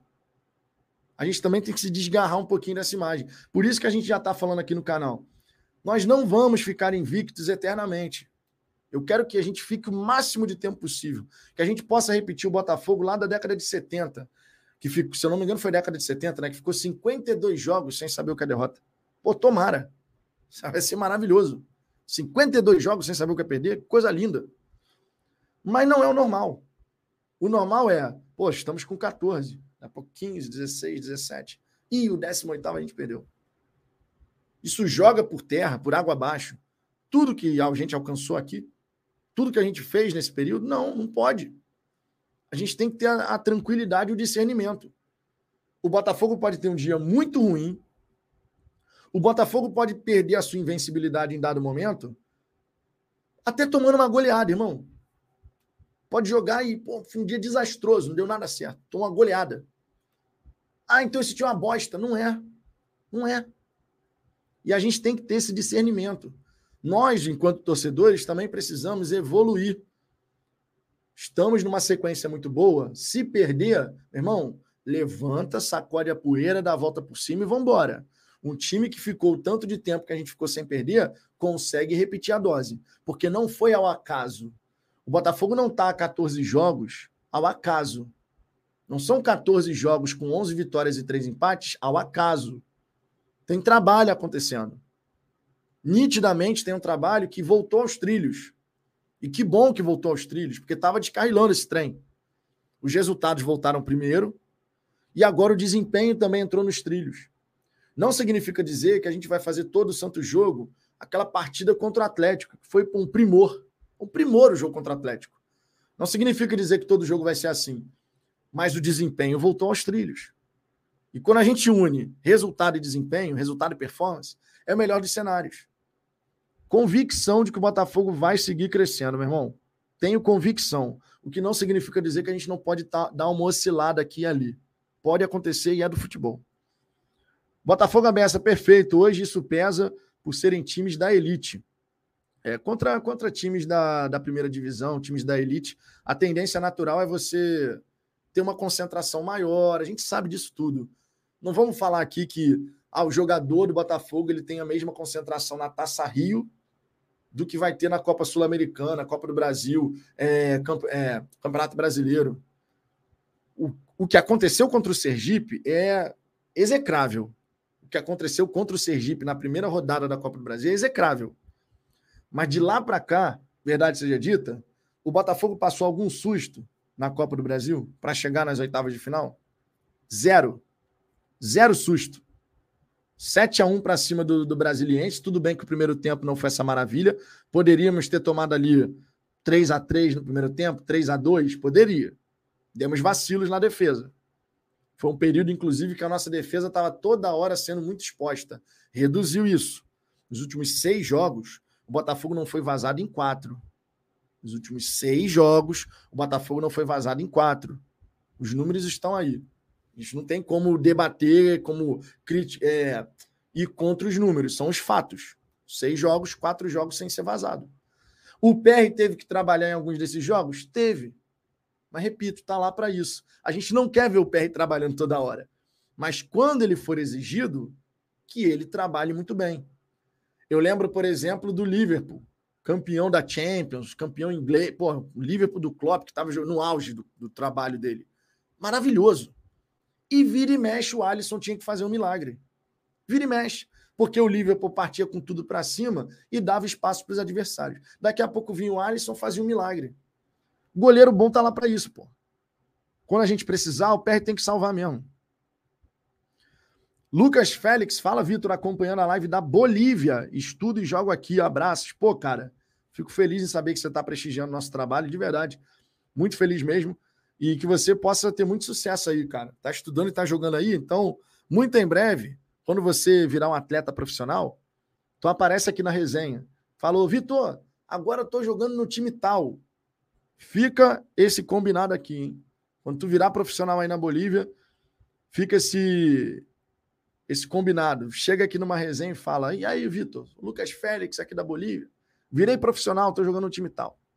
Antônio Pereira, Vitor, tá na hora de parar de se defender. O Botafogo tinha problemas, mas os torcedores e todos os setoristas exigiram sim a queda do treinador. Foram críticas terríveis, mas agora tudo passou. Cara, vamos lá. Sobre a questão de todos os setoristas exigiram sim a queda do treinador, isso não é verdade. O Ricardo, por exemplo, nunca exigiu queda de ninguém. Pelo contrário, fez as críticas quando precisou fazer, mas nunca pediu a saída do Castro. Eu sou o primeiro a assinar embaixo isso aqui, porque afinal de contas a gente faz o canal junto aqui e tal. Nesse período agora, nesse período agora dessa temporada de quase ruptura, vocês não me viram ficar pedindo aqui a cabeça do Castro. Eu justamente falava, o Castro só cai num cenário muito específico.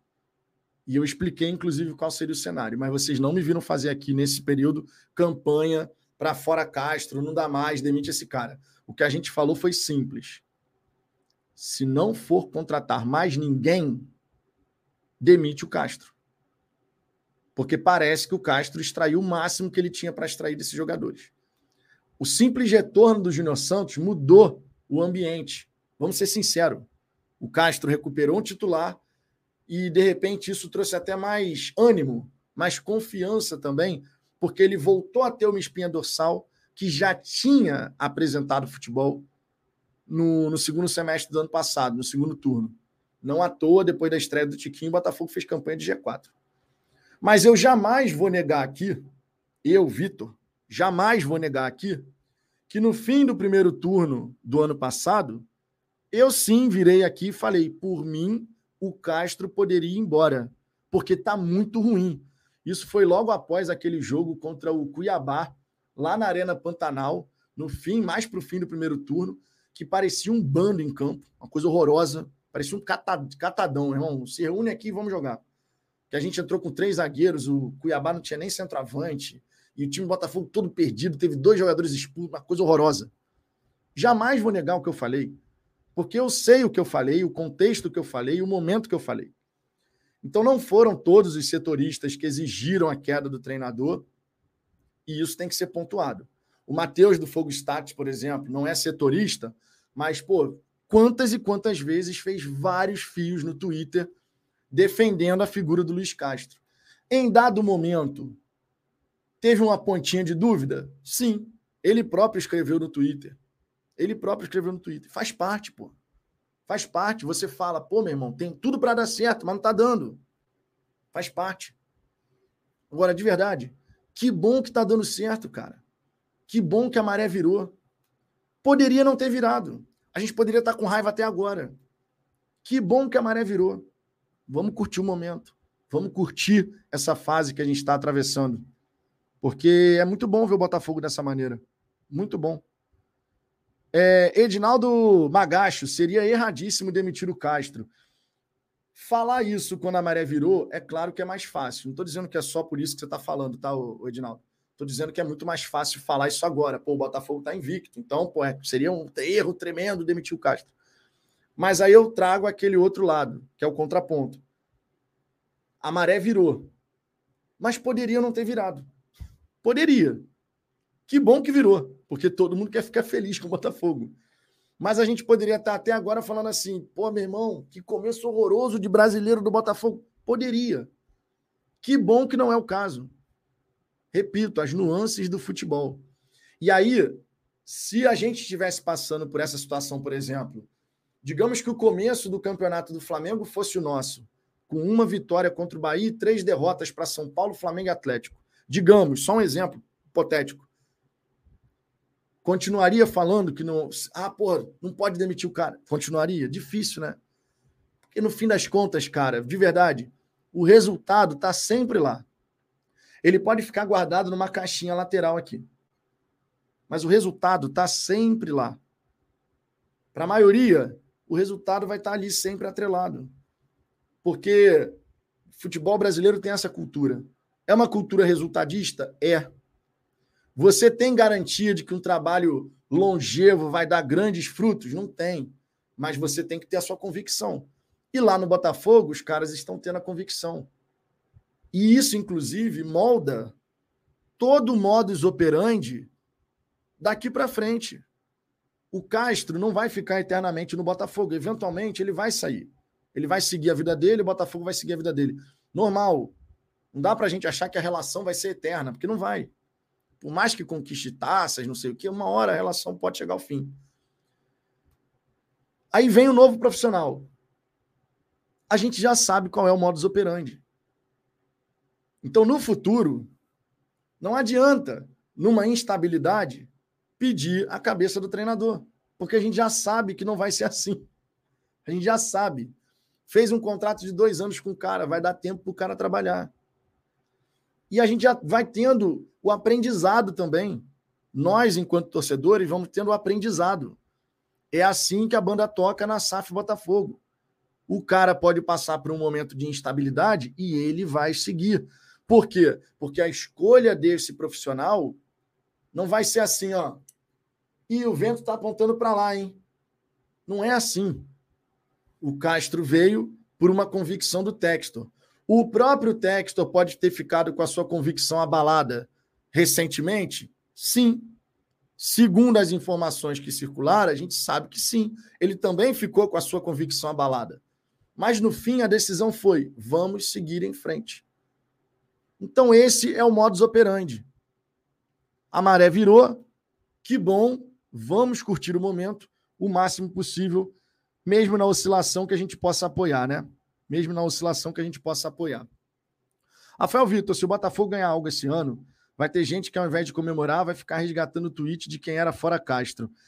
Cara, de verdade, isso eu acho uma bobagem sem tamanho, tá? É... Porque cada um sabe o que falou. Eu sei o que eu disse. Vocês aí que falaram qualquer coisa sabem o que dissem.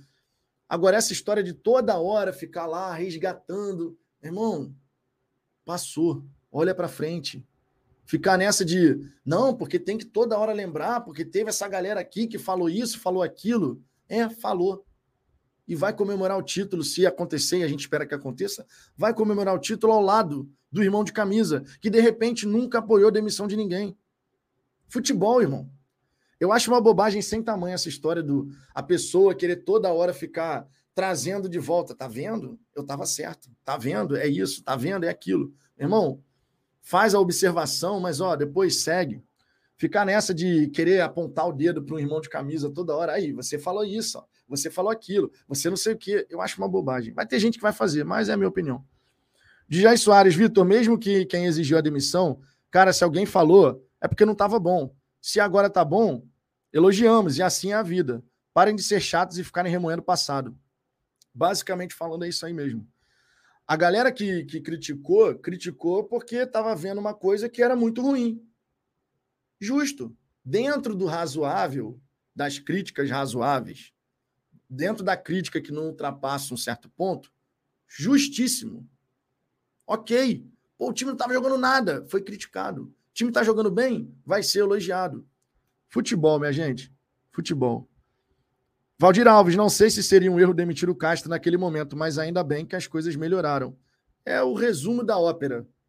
O resumo da ópera. A maré virou, vamos celebrar, vamos comemorar. E é isso aí. É, deixa eu ver aqui. O Antônio Pereira, obrigado pela explicação e eu concordo com sua explanação, sempre muito didática, inclusive. Por isso gosto muito do Fala Fogão. Pô, Antônio, isso acalenta o coração de verdade. De verdade, a gente sempre busca aqui isso, inclusive, outro dia, no Maracanã contra o Flamengo. Foi no Maracanã contra o Flamengo? Foi, foi no Maracanã contra o Flamengo. É, teve um torcedor que virou para mim e falou assim: Rapaz, foi no Maracanã contra o Flamengo? Agora eu esqueci. Acho que foi no Newton Santos. Acho que foi no Newton Santos. Teve um torcedor que virou para mim e falou assim: pô, você e o Ricardo são os mais sensatos. Aí eu até brinquei, o Ricardo é mais. De vez em quando, o meu lado torcedor fala mais alto. Mas, de modo geral, a gente sempre busca aqui, quando a gente entra na resenha, a gente sempre busca manter a, a cabeça fria. Tanto é que muitas vezes o pós-jogo que a gente faz aqui é duas horas depois, né? A não ser quando o horário não permite. Mas, via de regra, o Botafogo jogou às 16 horas, pós-jogo, domingo, só às 22.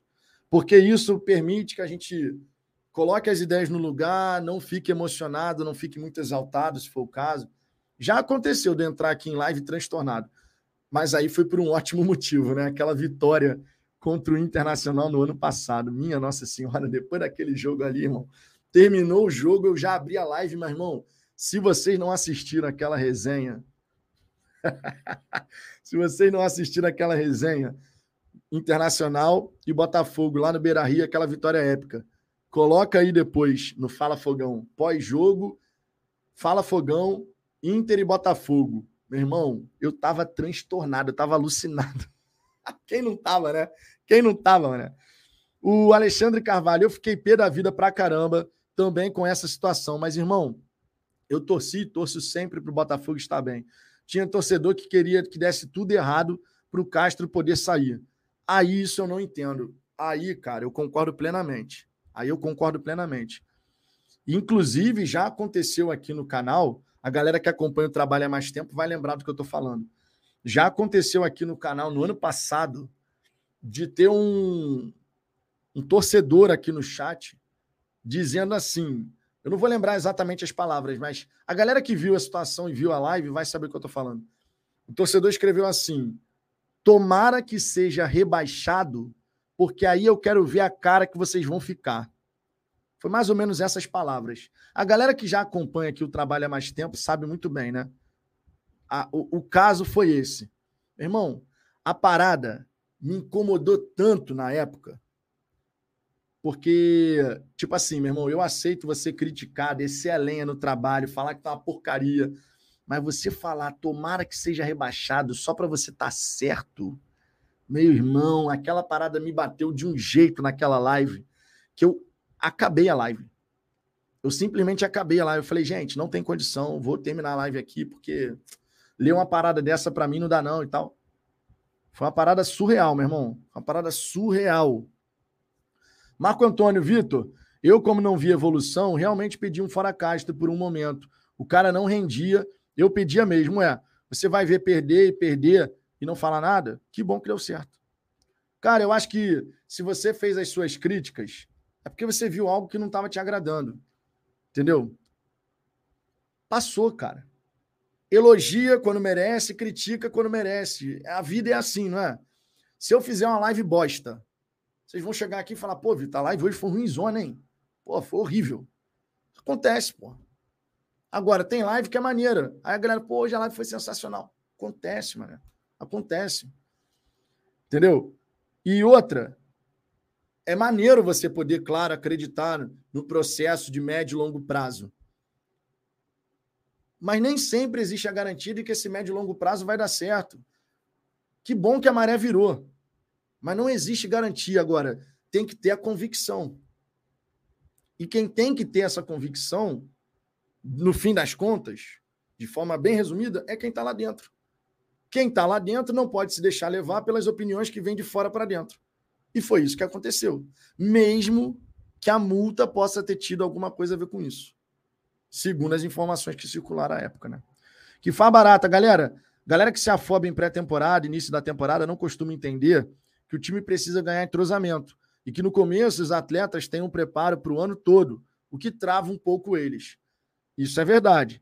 No começo de temporada, os jogadores não estão nas suas, nos seus 100% de capacidade. É, mas quando você encara times de quarta divisão e sem divisão, é claro que o Botafogo tinha que buscar a classificação para a semifinal do Campeonato Carioca. Isso não apaga esse fato. O Botafogo não podia ter ficado de fora da semifinal do Campeonato Carioca. Agora, olhar para a Taça Rio e falar, pô, mas o período da Taça Rio foi maravilhoso. O período da Taça Rio fez o Botafogo ter a chance de se reorganizar. Agora é fácil falar. Mas a tradição do Botafogo não é para ir para a Taça Rio. Num campeonato onde quatro grandes avançam, o Botafogo tinha que ter avançado. Ponto. Isso aí não tem nem discussão. Nenhum torcedor do Botafogo queria ver o Botafogo na Taça Rio. Vamos ser sinceros. Sabia que poderia até não ganhar o campeonato. Beleza. Ah, foi eliminado na semifinal, mas passou, classificou. Era esse o mínimo. O mínimo esperado do Botafogo no Campeonato Carioca é chegar na semifinal. É o mínimo. E esse mínimo não foi alcançado, gerando críticas. Por isso que eu digo, quando você tem críticas razoáveis, beleza. O que não pode é passar do ponto, né? Conforme aconteceu, inclusive, em alguns casos. Gabriel Tavares, um exemplo nessa história do Castro, não é toda mulher que você vai achar que. Que isso, rapaz? Eu não posso ler essas mensagens assim, não, cara. Vocês dão os exemplos aqui, rapaz. É coisa de maluco os exemplos que vocês dão aqui.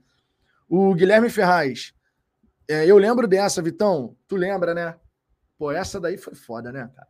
Quando o cara. Eu até bloqueei o, o sujeito, porque eu falei: ah, não, meu irmão, chega.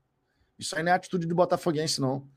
Criticar o treinador, criticar o time, dizer que não tá jogando nada, tudo isso faz parte. Agora, um botafoguense escrever tomara que seja rebaixado, porque aí eu quero ver a cara que vocês vão fazer. Meu irmão, um botafoguense, uma pessoa que se diz botafoguense escrever uma parada dessa, para mim é surreal. Surreal. É você torcer para dar a cagada geral para você dizer, eu não avisei? Tá maluco, irmão. Tá doido. Aí, para mim, isso aí é demais, cara. Isso aí é demais, sinceramente. É... Ellison Lima, é muito narcisismo, cara. Ao invés do cara torcer pelo time, ele torce para ele mesmo. É basicamente isso. Essa daí foi foda, meu irmão. Essa daí foi foda. Rafael Vitor, essa galera que torce contra para estar certo é a galera da agenda positiva. E a galera da agenda positiva são duas alas da torcida insuportáveis, Vitão. Cara, os extremos, os extremos, na minha opinião, nunca são bons lugares para você estar. Tá. Se você está nos extremos o tempo inteiro, tipo assim, meu irmão, tá pegando fogo na sua frente, você tá naquela paz total. Você tá baseando tudo aquilo que você tá falando em mera esperança de que vai melhorar. Sabe aquela coisa assim, ó? O incêndio tá acontecendo. Tu tem a. sabe aquela. No, no, normalmente em prédio você tem aquelas mangueiras de incêndio, né? Tu tem a mangueira de incêndio ali, meu irmão, que você pode pegar e vão apagar o incêndio. A pessoa tá assim, vendo o incêndio alastrar e você tá assim, não, gente, mas vai dar tudo certo Pô, é só ter paciência que o fogo vai se extinguir. Realmente, uma hora o fogo vai se extinguir. Porque quando você não tem mais as condições ideais, o incêndio termina. Né? Você precisa ter material para queimar, entrar em combustão e tudo mais. Mas até terminar, tu pode se queimar também, tá entendendo? Então não, é, não dá para você ficar o tempo inteiro nos extremos como se nada pudesse ser criticado, ah, não, mas isso aqui não deu certo, mas, pô, também, né? Não é um bom lugar. Ao mesmo tempo, você torcer para dar errado, pô, meu irmão, não faz isso não.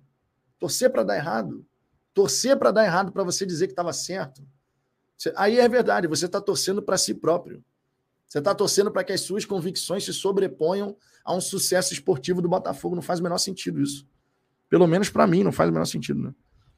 Ronaldo Avinegro, teve gente aqui que escrevia isso mesmo torcer para ser rebaixado. Inclusive, falou para eu aparecer no final do ano passado. Quem sumiu foi ele. É o Nandinho Maré aparecer aqui direto mesmo.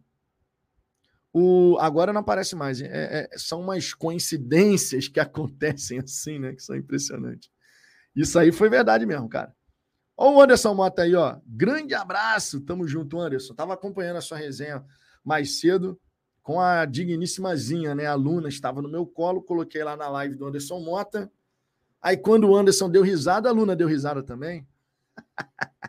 Tamo junto, Anderson. Sigam lá o, o, canal do Anderson Mota, hein? Sigam lá. Guilherme Ferraz é o tipo de pessoa que prefere ter razão do que ser feliz, coisa de maluco. Meu irmão, eu quero é ser feliz. Quando eu faço uma crítica, eu quero queimar minha língua, cara. Eu não quero ficar. Ah, tá vendo? Eu tô criticando, tá dando super certo que eu tô criticando. Eu quero ver o time crescer, o time evoluir. Eu quero ver o trabalho de todo mundo que está no Botafogo dar certo, porque a felicidade deles, o sucesso deles é o nosso também. Pô. Tá maluco? Tá doido? Felipe Brilhante, como diz o Gajo e o Gabiru, eu quero ser feliz, não ter razão. É isso aí mesmo. É isso aí mesmo. É, deixa eu ver aqui o Anderson aqui. Esse amigo tá sofrendo há 14 jogos. Tem uma galera aí que sofre, cara. Cada vez que o Botafogo consegue resultado positivo, a galera tá sofrendo, meu irmão. Que tá só esperando. Rapaz, eu vou falar para vocês, de verdade. Contra o Atlético Mineiro, eu virei para o Jorge Araújo, Jorgeão Diretoria, membro aqui do canal, pô, o cara que é membro há mais tempo aqui do canal. Eu virei para o Jorge, o jogo já estava chegando ao fim, o Botafogo estava vencendo já e tal, 2 a 0 Eu virei para o Jorge e falei assim: Jorge, eu estava torcendo pra cacete para o Botafogo vencer esse confronto, porque sempre que o Botafogo, sempre que a gente, a gente fala assim, pô, galera, vamos ao jogo, vamos ao estádio, não tal, não sei o quê, tem aquela galera, aquele torcedor que tá, fica só à espreita, fica só à espreita esperando o Botafogo dar uma vacilada em casa, para ele poder falar assim nas, nas redes sociais. Aí, tá vendo? Eu que não vou gastar dinheiro com esse time. Time de bosta do cacete. A torcida vai o time decepciona. Vocês sabem que isso é verdade. Vocês sabem que isso é verdade, né? Vocês sabem. Então eu falei para ele, falei, cara, eu tava torcendo demais para dar certo. Mano. Tava torcendo demais pro time, pro time do Botafogo poder poder funcionar e tal, e a gente conseguiu a vitória. Porque nessa hora você você cala esse torcedor que está torcendo para dar a cagada para dizer, tá vendo? Eu não vou no jogo por conta disso. Eu, sinceramente, tenho um enorme prazer quando isso acontece. o canal do Anderson Mota, antes preciso vir aqui prestigiar o amigo Vitão Cinco Estrelas. É isso aí, Anderson. Ô Anderson, a última vez que você pegou o Uber, você deu quantas estrelas? o Ricardo é um sacana, né, meu irmão? Mas tamo junto, tamo junto. Jamil Jamil aqui, claro que não, nós vamos puxar Unidos fazer pré-temporada. Como é que é? Nós vamos para os Estados Unidos fazer pré-temporada, não indo, complicou tudo. rapaz, o, cara quis escrever mais ou menos isso, mas olha a mensagem que sa saiu com o corretor ortográfico. Claro que não, nós vamos puxar Unidos fazer pré-temporada, não indo, complicou tudo. Eu entendi aqui a parte dos Estados Unidos, mas o corretor ortográfico te deu uma te deu uma enganada aí, né? Eudemir Santos, quando perder a invencibilidade, esses sairão de suas tumbas. Você tem dúvida disso? Eu não tenho a menor dúvida. Eu não tenho a menor dúvida, irmão. Emil Pinheiro, eu ainda sou fora Castro. Emil, vou perguntar de coração. De coração mesmo. Por quê? Por que mesmo depois da sequência de invencibilidade, mesmo com o Botafogo vivendo um ótimo momento, mesmo com o Botafogo 100% no Campeonato Brasileiro, por que você ainda é fora Castro?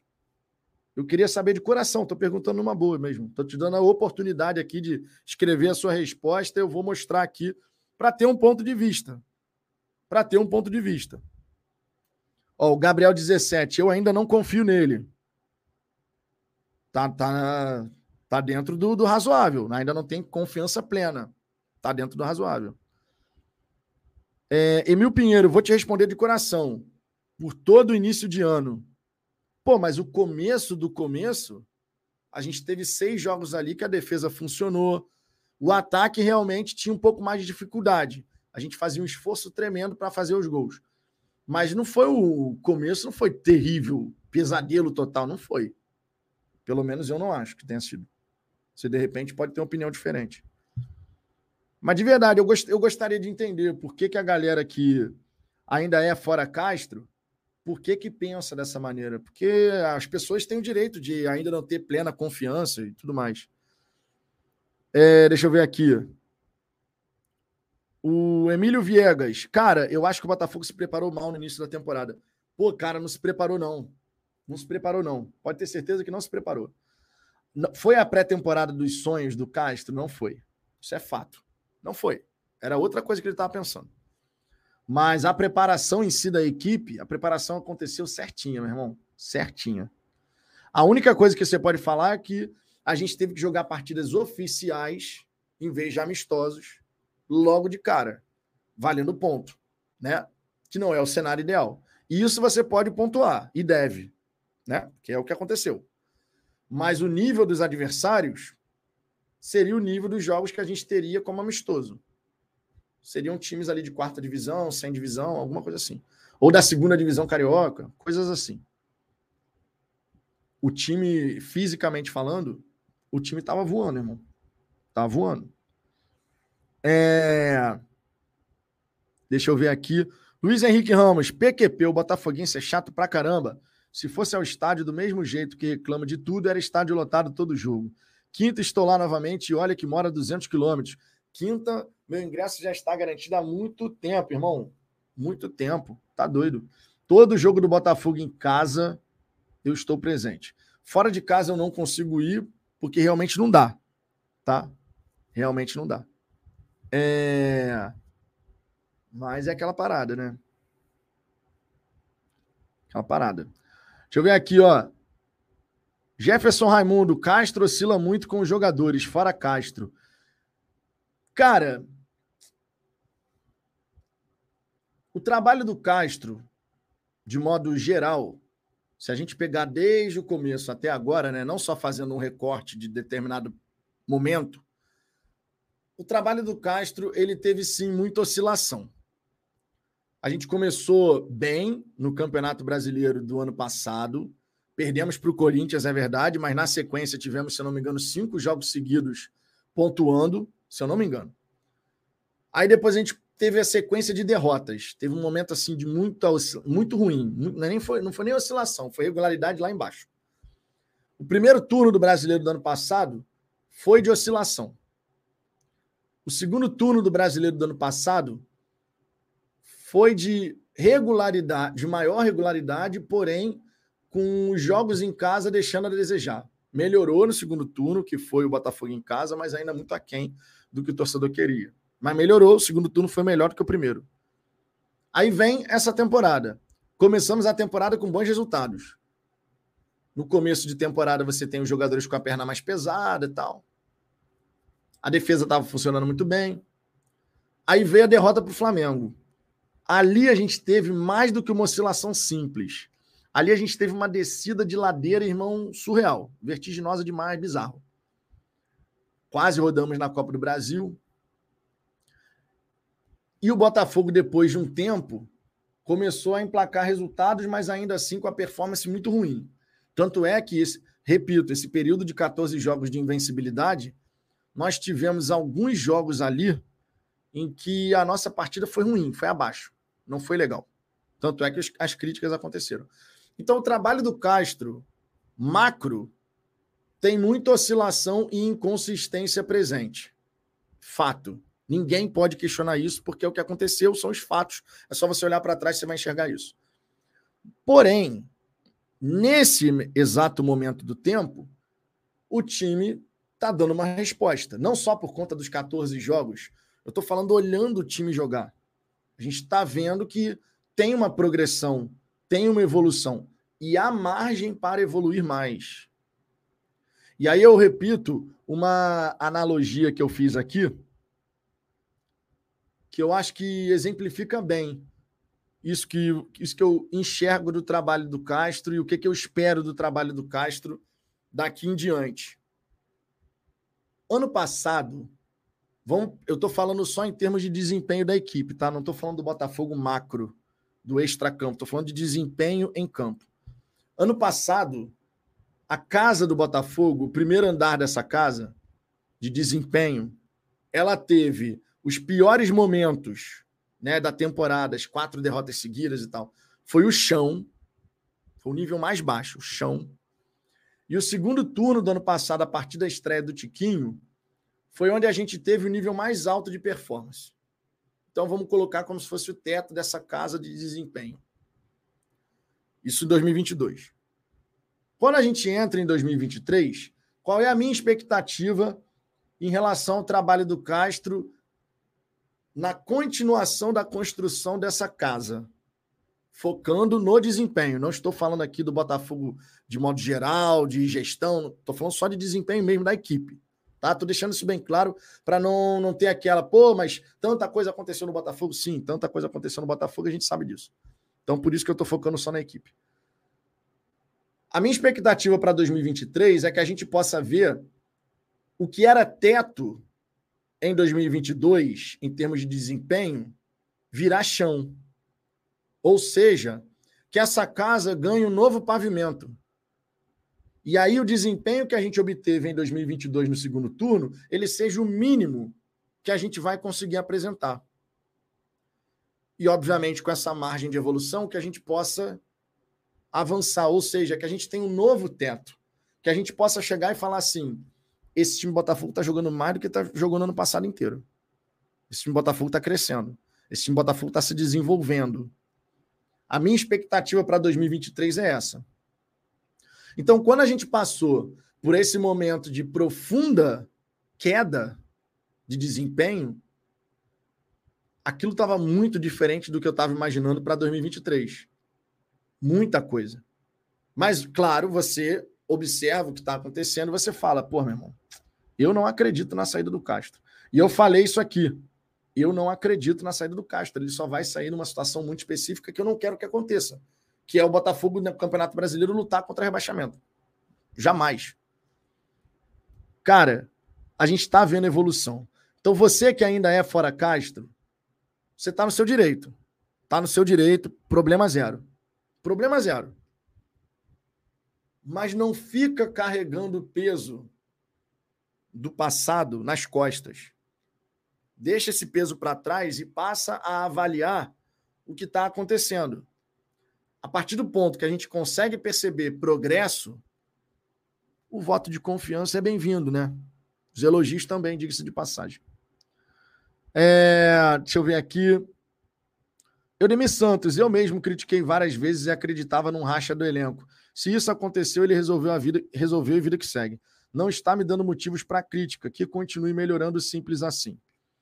É, deixa eu ver aqui outras mensagens. Carlos Roberto, sem a SAF, estaria, estaríamos disputando a zona do rebaixamento. Sem a SAF, o Botafogo teria virado um time ioiô. Isso não é, não é segredo para ninguém. Agora, eu vou falar uma coisa que eu já disse aqui no canal. Não é por isso que sempre que o Botafogo atravessar, de repente, um momento conturbado, que a gente tem que acionar a carta sem a SAF. Sabe aquela, o, joguinho super trunfo? Tu não pode. Ah, Botafogo está atravessando um momento ruim. Super trunfo. Sem a SAF, o Botafogo estaria sendo rebaixado. Meu irmão, isso vai ficar para trás. Já, na minha opinião, já até ficou. Eu não consigo ver mais o Botafogo entrando no Campeonato Brasileiro lutando para não cair. Porque não é isso que é para acontecer. O nível de investimento que tem sido realizado no Botafogo, a reestruturação que tem sido feita no Botafogo, não é para isso. Não é mais para o time brigar meio de tabela, brigar, ficar ali, ah, 14, agora está em 11, aí fica naquela dois pontos da zona. Não é. Não é. O futebol pode ocasionar esses momentos? Pode. Mas não é o esperado. Ponto. Não é o esperado. Então, eu acho que a gente tem que ter muito cuidado com essa história de, em momentos conturbados, sempre puxar esse super trunfo do sem a SAF. Porque senão a gente sempre fica usando. A gente acaba usando isso como muleta, né? A gente acaba usando isso como muleta. Emil Pinheiro, qual é, Vitor? Até um mês atrás você também era fora Castro. Emil, eu quero, você, eu quero ver você achar qualquer live que eu tenha falado isso aqui. O momento é de apoio, sim, porém não devemos esquecer o começo da temporada. Eu quero que você encontre uma live que eu falei fora Castro, não dá mais para o Castro. O que a gente falou aqui no canal foi muito simples. Se o Textor não for contratar mais ninguém, demite o Castro. Porque parece que ele já extraiu o máximo que tinha para extrair desses caras. Essa foi a frase dita. E em relação a isso, vocês podem ter certeza, quando você tem convicção do que você falou, pode passar 10 anos, eu vou saber exatamente o que eu falei. Então não me venha com essa que aqui eu fiquei fazendo campanha para o Castro ser demitido, porque isso não aconteceu. Isso não aconteceu. Fizemos as críticas, embora muita gente achasse que não. Tinha várias pessoas que achavam que a gente só passava pano. Fizemos as críticas, mas campanha falando que o Castro tem que sair, isso não aconteceu, não. É, Renato Costa, fala, Vitão. E para você, e para você, o que acha que causou essa oscilação? Hoje, olhando para o recorte, foi exatamente quando diversos jogadores não tinham condições de jogo por N motivos. Cara, então, a gente não passou nessa temporada por situação de vários atletas indisponíveis, né? Não teve isso. momento de várias lesões. Inclusive, o Botafogo foi o time nesse começo de temporada, um, dois, né? Com menos lesões. Que foi um ponto extremamente positivo, inclusive. A preparação física do Botafogo muito elogiada, né? Não só a preparação física, mas a fisiologia, a fisioterapia, o departamento de núcleo de saúde e performance. A gente não teve vários jogos sem vários atletas disponíveis. A gente teve, cara, sei lá, uma descontração dos, dos atletas, uma falta de interesse. Só lá dentro os caras conseguiriam responder. Foi muito estranho. Foi muito estranho. Porque o Botafogo não vinha fazendo um começo de temporada ruim. Não vinha. Botafogo não vinha fazendo começo de temporada ruim. Botafogo vinha fazendo começo de temporada onde a defesa foi muito elogiada por não deixar os adversários jogarem e onde, apesar das dificuldades para construir, os gols saíam, mesmo com esforço adicional. Mas saía. Então a gente não teve um começo de temporada ruim. Teve um começo de temporada, ok. Assim, não, foi, não foram exibições ótimas, mas ok. Se fosse assim até o fim da fase de classificação do Carioca, não tinha tido turbulência. Não tinha. Não tinha tido essa crise toda. Não tinha. Alguma coisa aconteceu. E foi do nada foi depois da derrota para o Flamengo. O que, que aconteceu depois daquela, daquele caso é um verdadeiro mistério. É um verdadeiro mistério. Felipe Brilhante, o jogo contra o Sergipe foi desesperador. Comecei o Fora Castro ali. Aquele jogo foi horroroso mesmo. Aquele jogo ali foi uma coisa assim tenebrosa. E ainda bem teve aquele gol da Adrielson no fim, né? Ainda bem. Irmão, a, a cota de vergonha do Botafogo nessa Copa do Brasil aconteceu sem a gente ser eliminado. A gente pode considerar dessa maneira, né? Ronaldo Alvinegro, sabe qual é o problema? Querem jogar toda a frustração do passado na SAF, como se o Botafogo fosse uma empresa há 30 anos. Isso acontece. Isso acontece. Isso acontece, tá? Isso realmente acontece. É, tem muito torcedor do Botafogo que fica nesse pensamento de ah, mas são vários e vários anos sem título e tal, não sei o quê. Emil, quero uma live só? Tem várias, amigo. Você que não tá lembrando, Emil, eu sei exatamente o que eu falei aqui no canal, cara.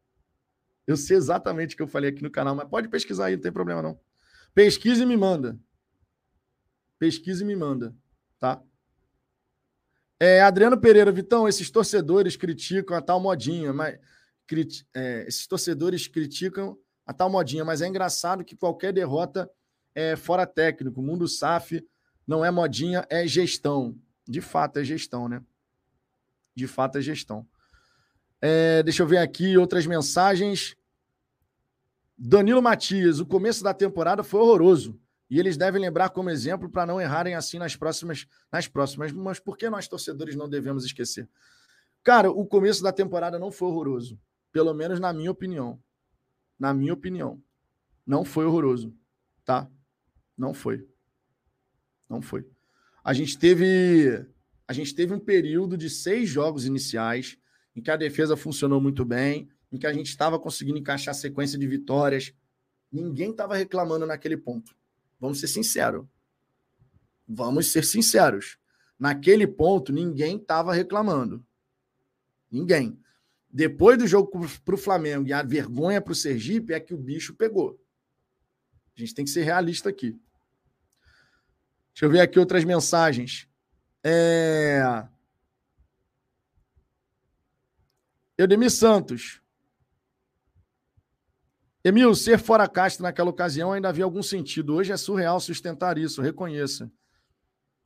Cara, o torcedor, naquele período, que fez as críticas dentro de uma razoabilidade, tá? Eu sempre deixo isso muito claro dentro de uma razoabilidade, ou seja, não extrapolando o limite do respeito com o profissional e tal, em relação ao desempenho da equipe, aquilo que estava vendo, críticas justas.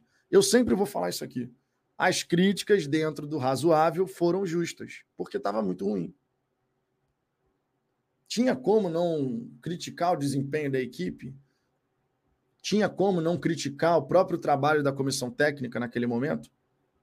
Dentro do razoável, as críticas que aconteceram foram justas no momento que, que elas aconteceram. Porque tudo tem um contexto nessa vida. Tudo tem um contexto nessa vida. Quando você analisa uma situação considerando o contexto e você fala, pô, meu irmão, não era para a gente estar tá passando essa vergonha que a gente passou com o Sergipe. Não era para a gente perder para o time C do Flamengo sem conseguir dar um mísero. Quer dizer, deu um chute perigoso ao gol, que foi o Tiquinho que perdeu o gol. Mas não era. Não era para a gente jogar contra o Rezende. Ganhamos a partida, mas no primeiro tempo o PR fez um milagre e a gente ia sair atrás do Rezende. Não era. Não era um monte de coisa. Então, as críticas dentro de um âmbito esportivo que faziam sentido e que cabiam naquele momento, justo. Problema zero, irmão. Agora, se você pode criticar, você também é capaz de elogiar. Se você pode criticar, você também é capaz de elogiar. E nesse momento, o time merece o voto de confiança, a comissão técnica merece o voto de confiança, a exibição melhorou, os resultados estão acontecendo, não temos razão, qualquer que seja, para nesse momento não dar o apoio que o time merece. Para mim é muito simples. Não existe o menor cabimento de você virar nesse ponto agora, nessa linha do tempo que a gente se encontra, nesse contexto que a gente se encontra, e você não dá o voto de confiança. Você pode ainda ter as suas ressalvas? Tudo bem, problema zero. Mas dá o apoio também, né? Dá o apoio, é só isso. Jefferson Raimundo tem que lembrar que 14 vitórias, mais que a metade foram por sorte e com muito suor, quase ficamos fora da Copa do Brasil. Já falei sobre isso aqui, a questão de nesse período de 14 jogos, nem todos os jogos foram com exibições maravilhosas. Inclusive, a sequência de invencibilidade começou com muitas críticas vindas da, da torcida, né? É... Gente, deixa o Emil ser fora Castro. Se o cara é fora Castro ainda, tá no direito dele. Não fica cerceando o direito do cara de falar, não, eu não confio, não gosto. Ok, meu irmão. Deixa o cara. Deixa o cara, pô. Se ele ainda é fora Castro, pô, de repente um belo dia muda. De repente um belo dia o Emil, o Emil Pinheiro vai aparecer aqui e vai falar: pô, meu irmão, agora, agora eu tenho meu apoio total. Pode acontecer. Se o cara ainda é fora Castro, é de cada um, gente. É de cada um. Simples assim, é de cada um. Tem as críticas, tem as ressalvas, faz parte. É... Norton Alves, Rafael Vitor, quem só sabe elogiar é muito mais chato. Tem os dois lados, né, cara? Tem o cara que só sabe reclamar e o cara que só sabe elogiar. Nenhum dos dois é legal, meu irmão. Nenhum dos dois é legal. É, Adriano Pinheiro, no contexto mesmo, é que sempre tive fechado com o Castro. É, como é que é? Fala. Como é que é? Fala. Eu quero assistir ao vivo. Fala, eu falo que assisti ao, ao vivo Botafogo e Sergipe. Cara, aquele jogo contra o Sergipe foi horroroso. Foi uma coisa tenebrosa. E aí, cara, tem um ponto que eu acho que é muito importante de ser destacado. E isso vale para um lado e para o outro, tá? No meu entendimento. Por exemplo, o torcedor que, mesmo no momento mais tenebroso, mesmo no momento mais tenebroso, mesmo no momento que o time, meu irmão, o time tava uma draga, porque chegou esse ponto, a gente estava assim, Jesus, não sai nada daí. Mesmo nesse momento, o torcedor que não fez ou não conseguiu fazer uma crítica, que simplesmente falou: Eu confio no Castro. Isso foi muito mais pautado na esperança de dar certo do que outra coisa. Porque o contexto e o cenário não apontavam para falar: Eu confio que vai dar certo, é só dar tempo ao tempo. Nada apontava para isso. E não tem problema nenhum. Em dado ponto, o torcedor, na esperança de ver aquilo vingar, se agarrar àquela ideia. Problema nenhum. Mas em dado momento, foi muito mais pautado na esperança de que desse muito certo do que outra coisa, porque estava muito ruim. E as críticas que ocorreram foram justas, as razoáveis, claro. Ao mesmo tempo, você também tem o outro lado da moeda. E que é de uma mesma moeda, inclusive. Você tem o torcedor que, mesmo que não tenha qualquer motivo para você descer a lenha, o torcedor vai lá e desce a lenha, desce o sarrafo. Na minha opinião, são dois perfis que pecam pelo exagero. o perfil que se agarra ao fio de esperança, sem fazer uma crítica que seja porque não pode criticar, tem que acreditar cegamente, e o perfil que desce a lenha mesmo quando tem vários motivos para sorrir e elogiar. Eu não acho que faz sentido você estar nesses dois lugares muito tempo, mas existem torcedores que estão. Eu não sou assim. Vou elogiar se merecer, vou criticar se merecer, vou cobrar se merecer eu acho que é o mais razoável, mas é o meu perfil. É o meu perfil. Ninguém precisa ser o Vitor. Faz parte, cada um é cada um. Eu só acho que a gente não pode ficar nos extremos o tempo inteiro. Hoje, a comissão técnica mais do que merece voto de confiança. Hoje, o time merece total apoio da torcida. Hoje, os elogios têm que ser feitos. Não é questão de, pô, elogia aí. Não, tem que elogiar. Os caras estão merecendo, estão fazendo por onde. Tomara que siga assim o máximo de tempo possível. Só friso uma questão. A derrota eventualmente vai chegar. Porque ninguém vai passar o campeonato inteiro invicto. Botafogo, pô, quem dera, fosse invicto o campeonato inteiro. Quem dera. Quando a derrota chegar, não é para jogar por água abaixo o que está sendo feito. E o próprio time, inclusive, tem que saber assimilar o revés para não se desequilibrar. Tomou uma pancada, sabe? Igual o pugilista. Meu irmão, tomou um socão. O pugilista lá, o boxer, pá. Meu irmão, ó, girou, rodou tudo, mas vamos embora. E é isso. Não pode cair. Basicamente falando é isso. Né? Basicamente falando é isso. Minha gente, nem vi o tempo passar. Falei para Digníssima que eu não ia demorar muito aqui. nessa resenha. E a gente já está nesse papo aqui há duas horas. Já são meia-noite e 14. Vocês são um bando de malucos pelo Botafogo mesmo, né? Não tem jeito, né? Não tem jeito. Olha só. Amanhã tem mais conteúdo aqui no Fala Fogão. Vou precisar agora partir, né? Para poder descansar. Falei pra caramba hoje aqui no canal. Espero que vocês tenham curtido a resenha. Eu gostei do bate-papo, foi interessante. É, amanhã eu trago mais informações do Botafogo, a gente resenha na hora do almoço.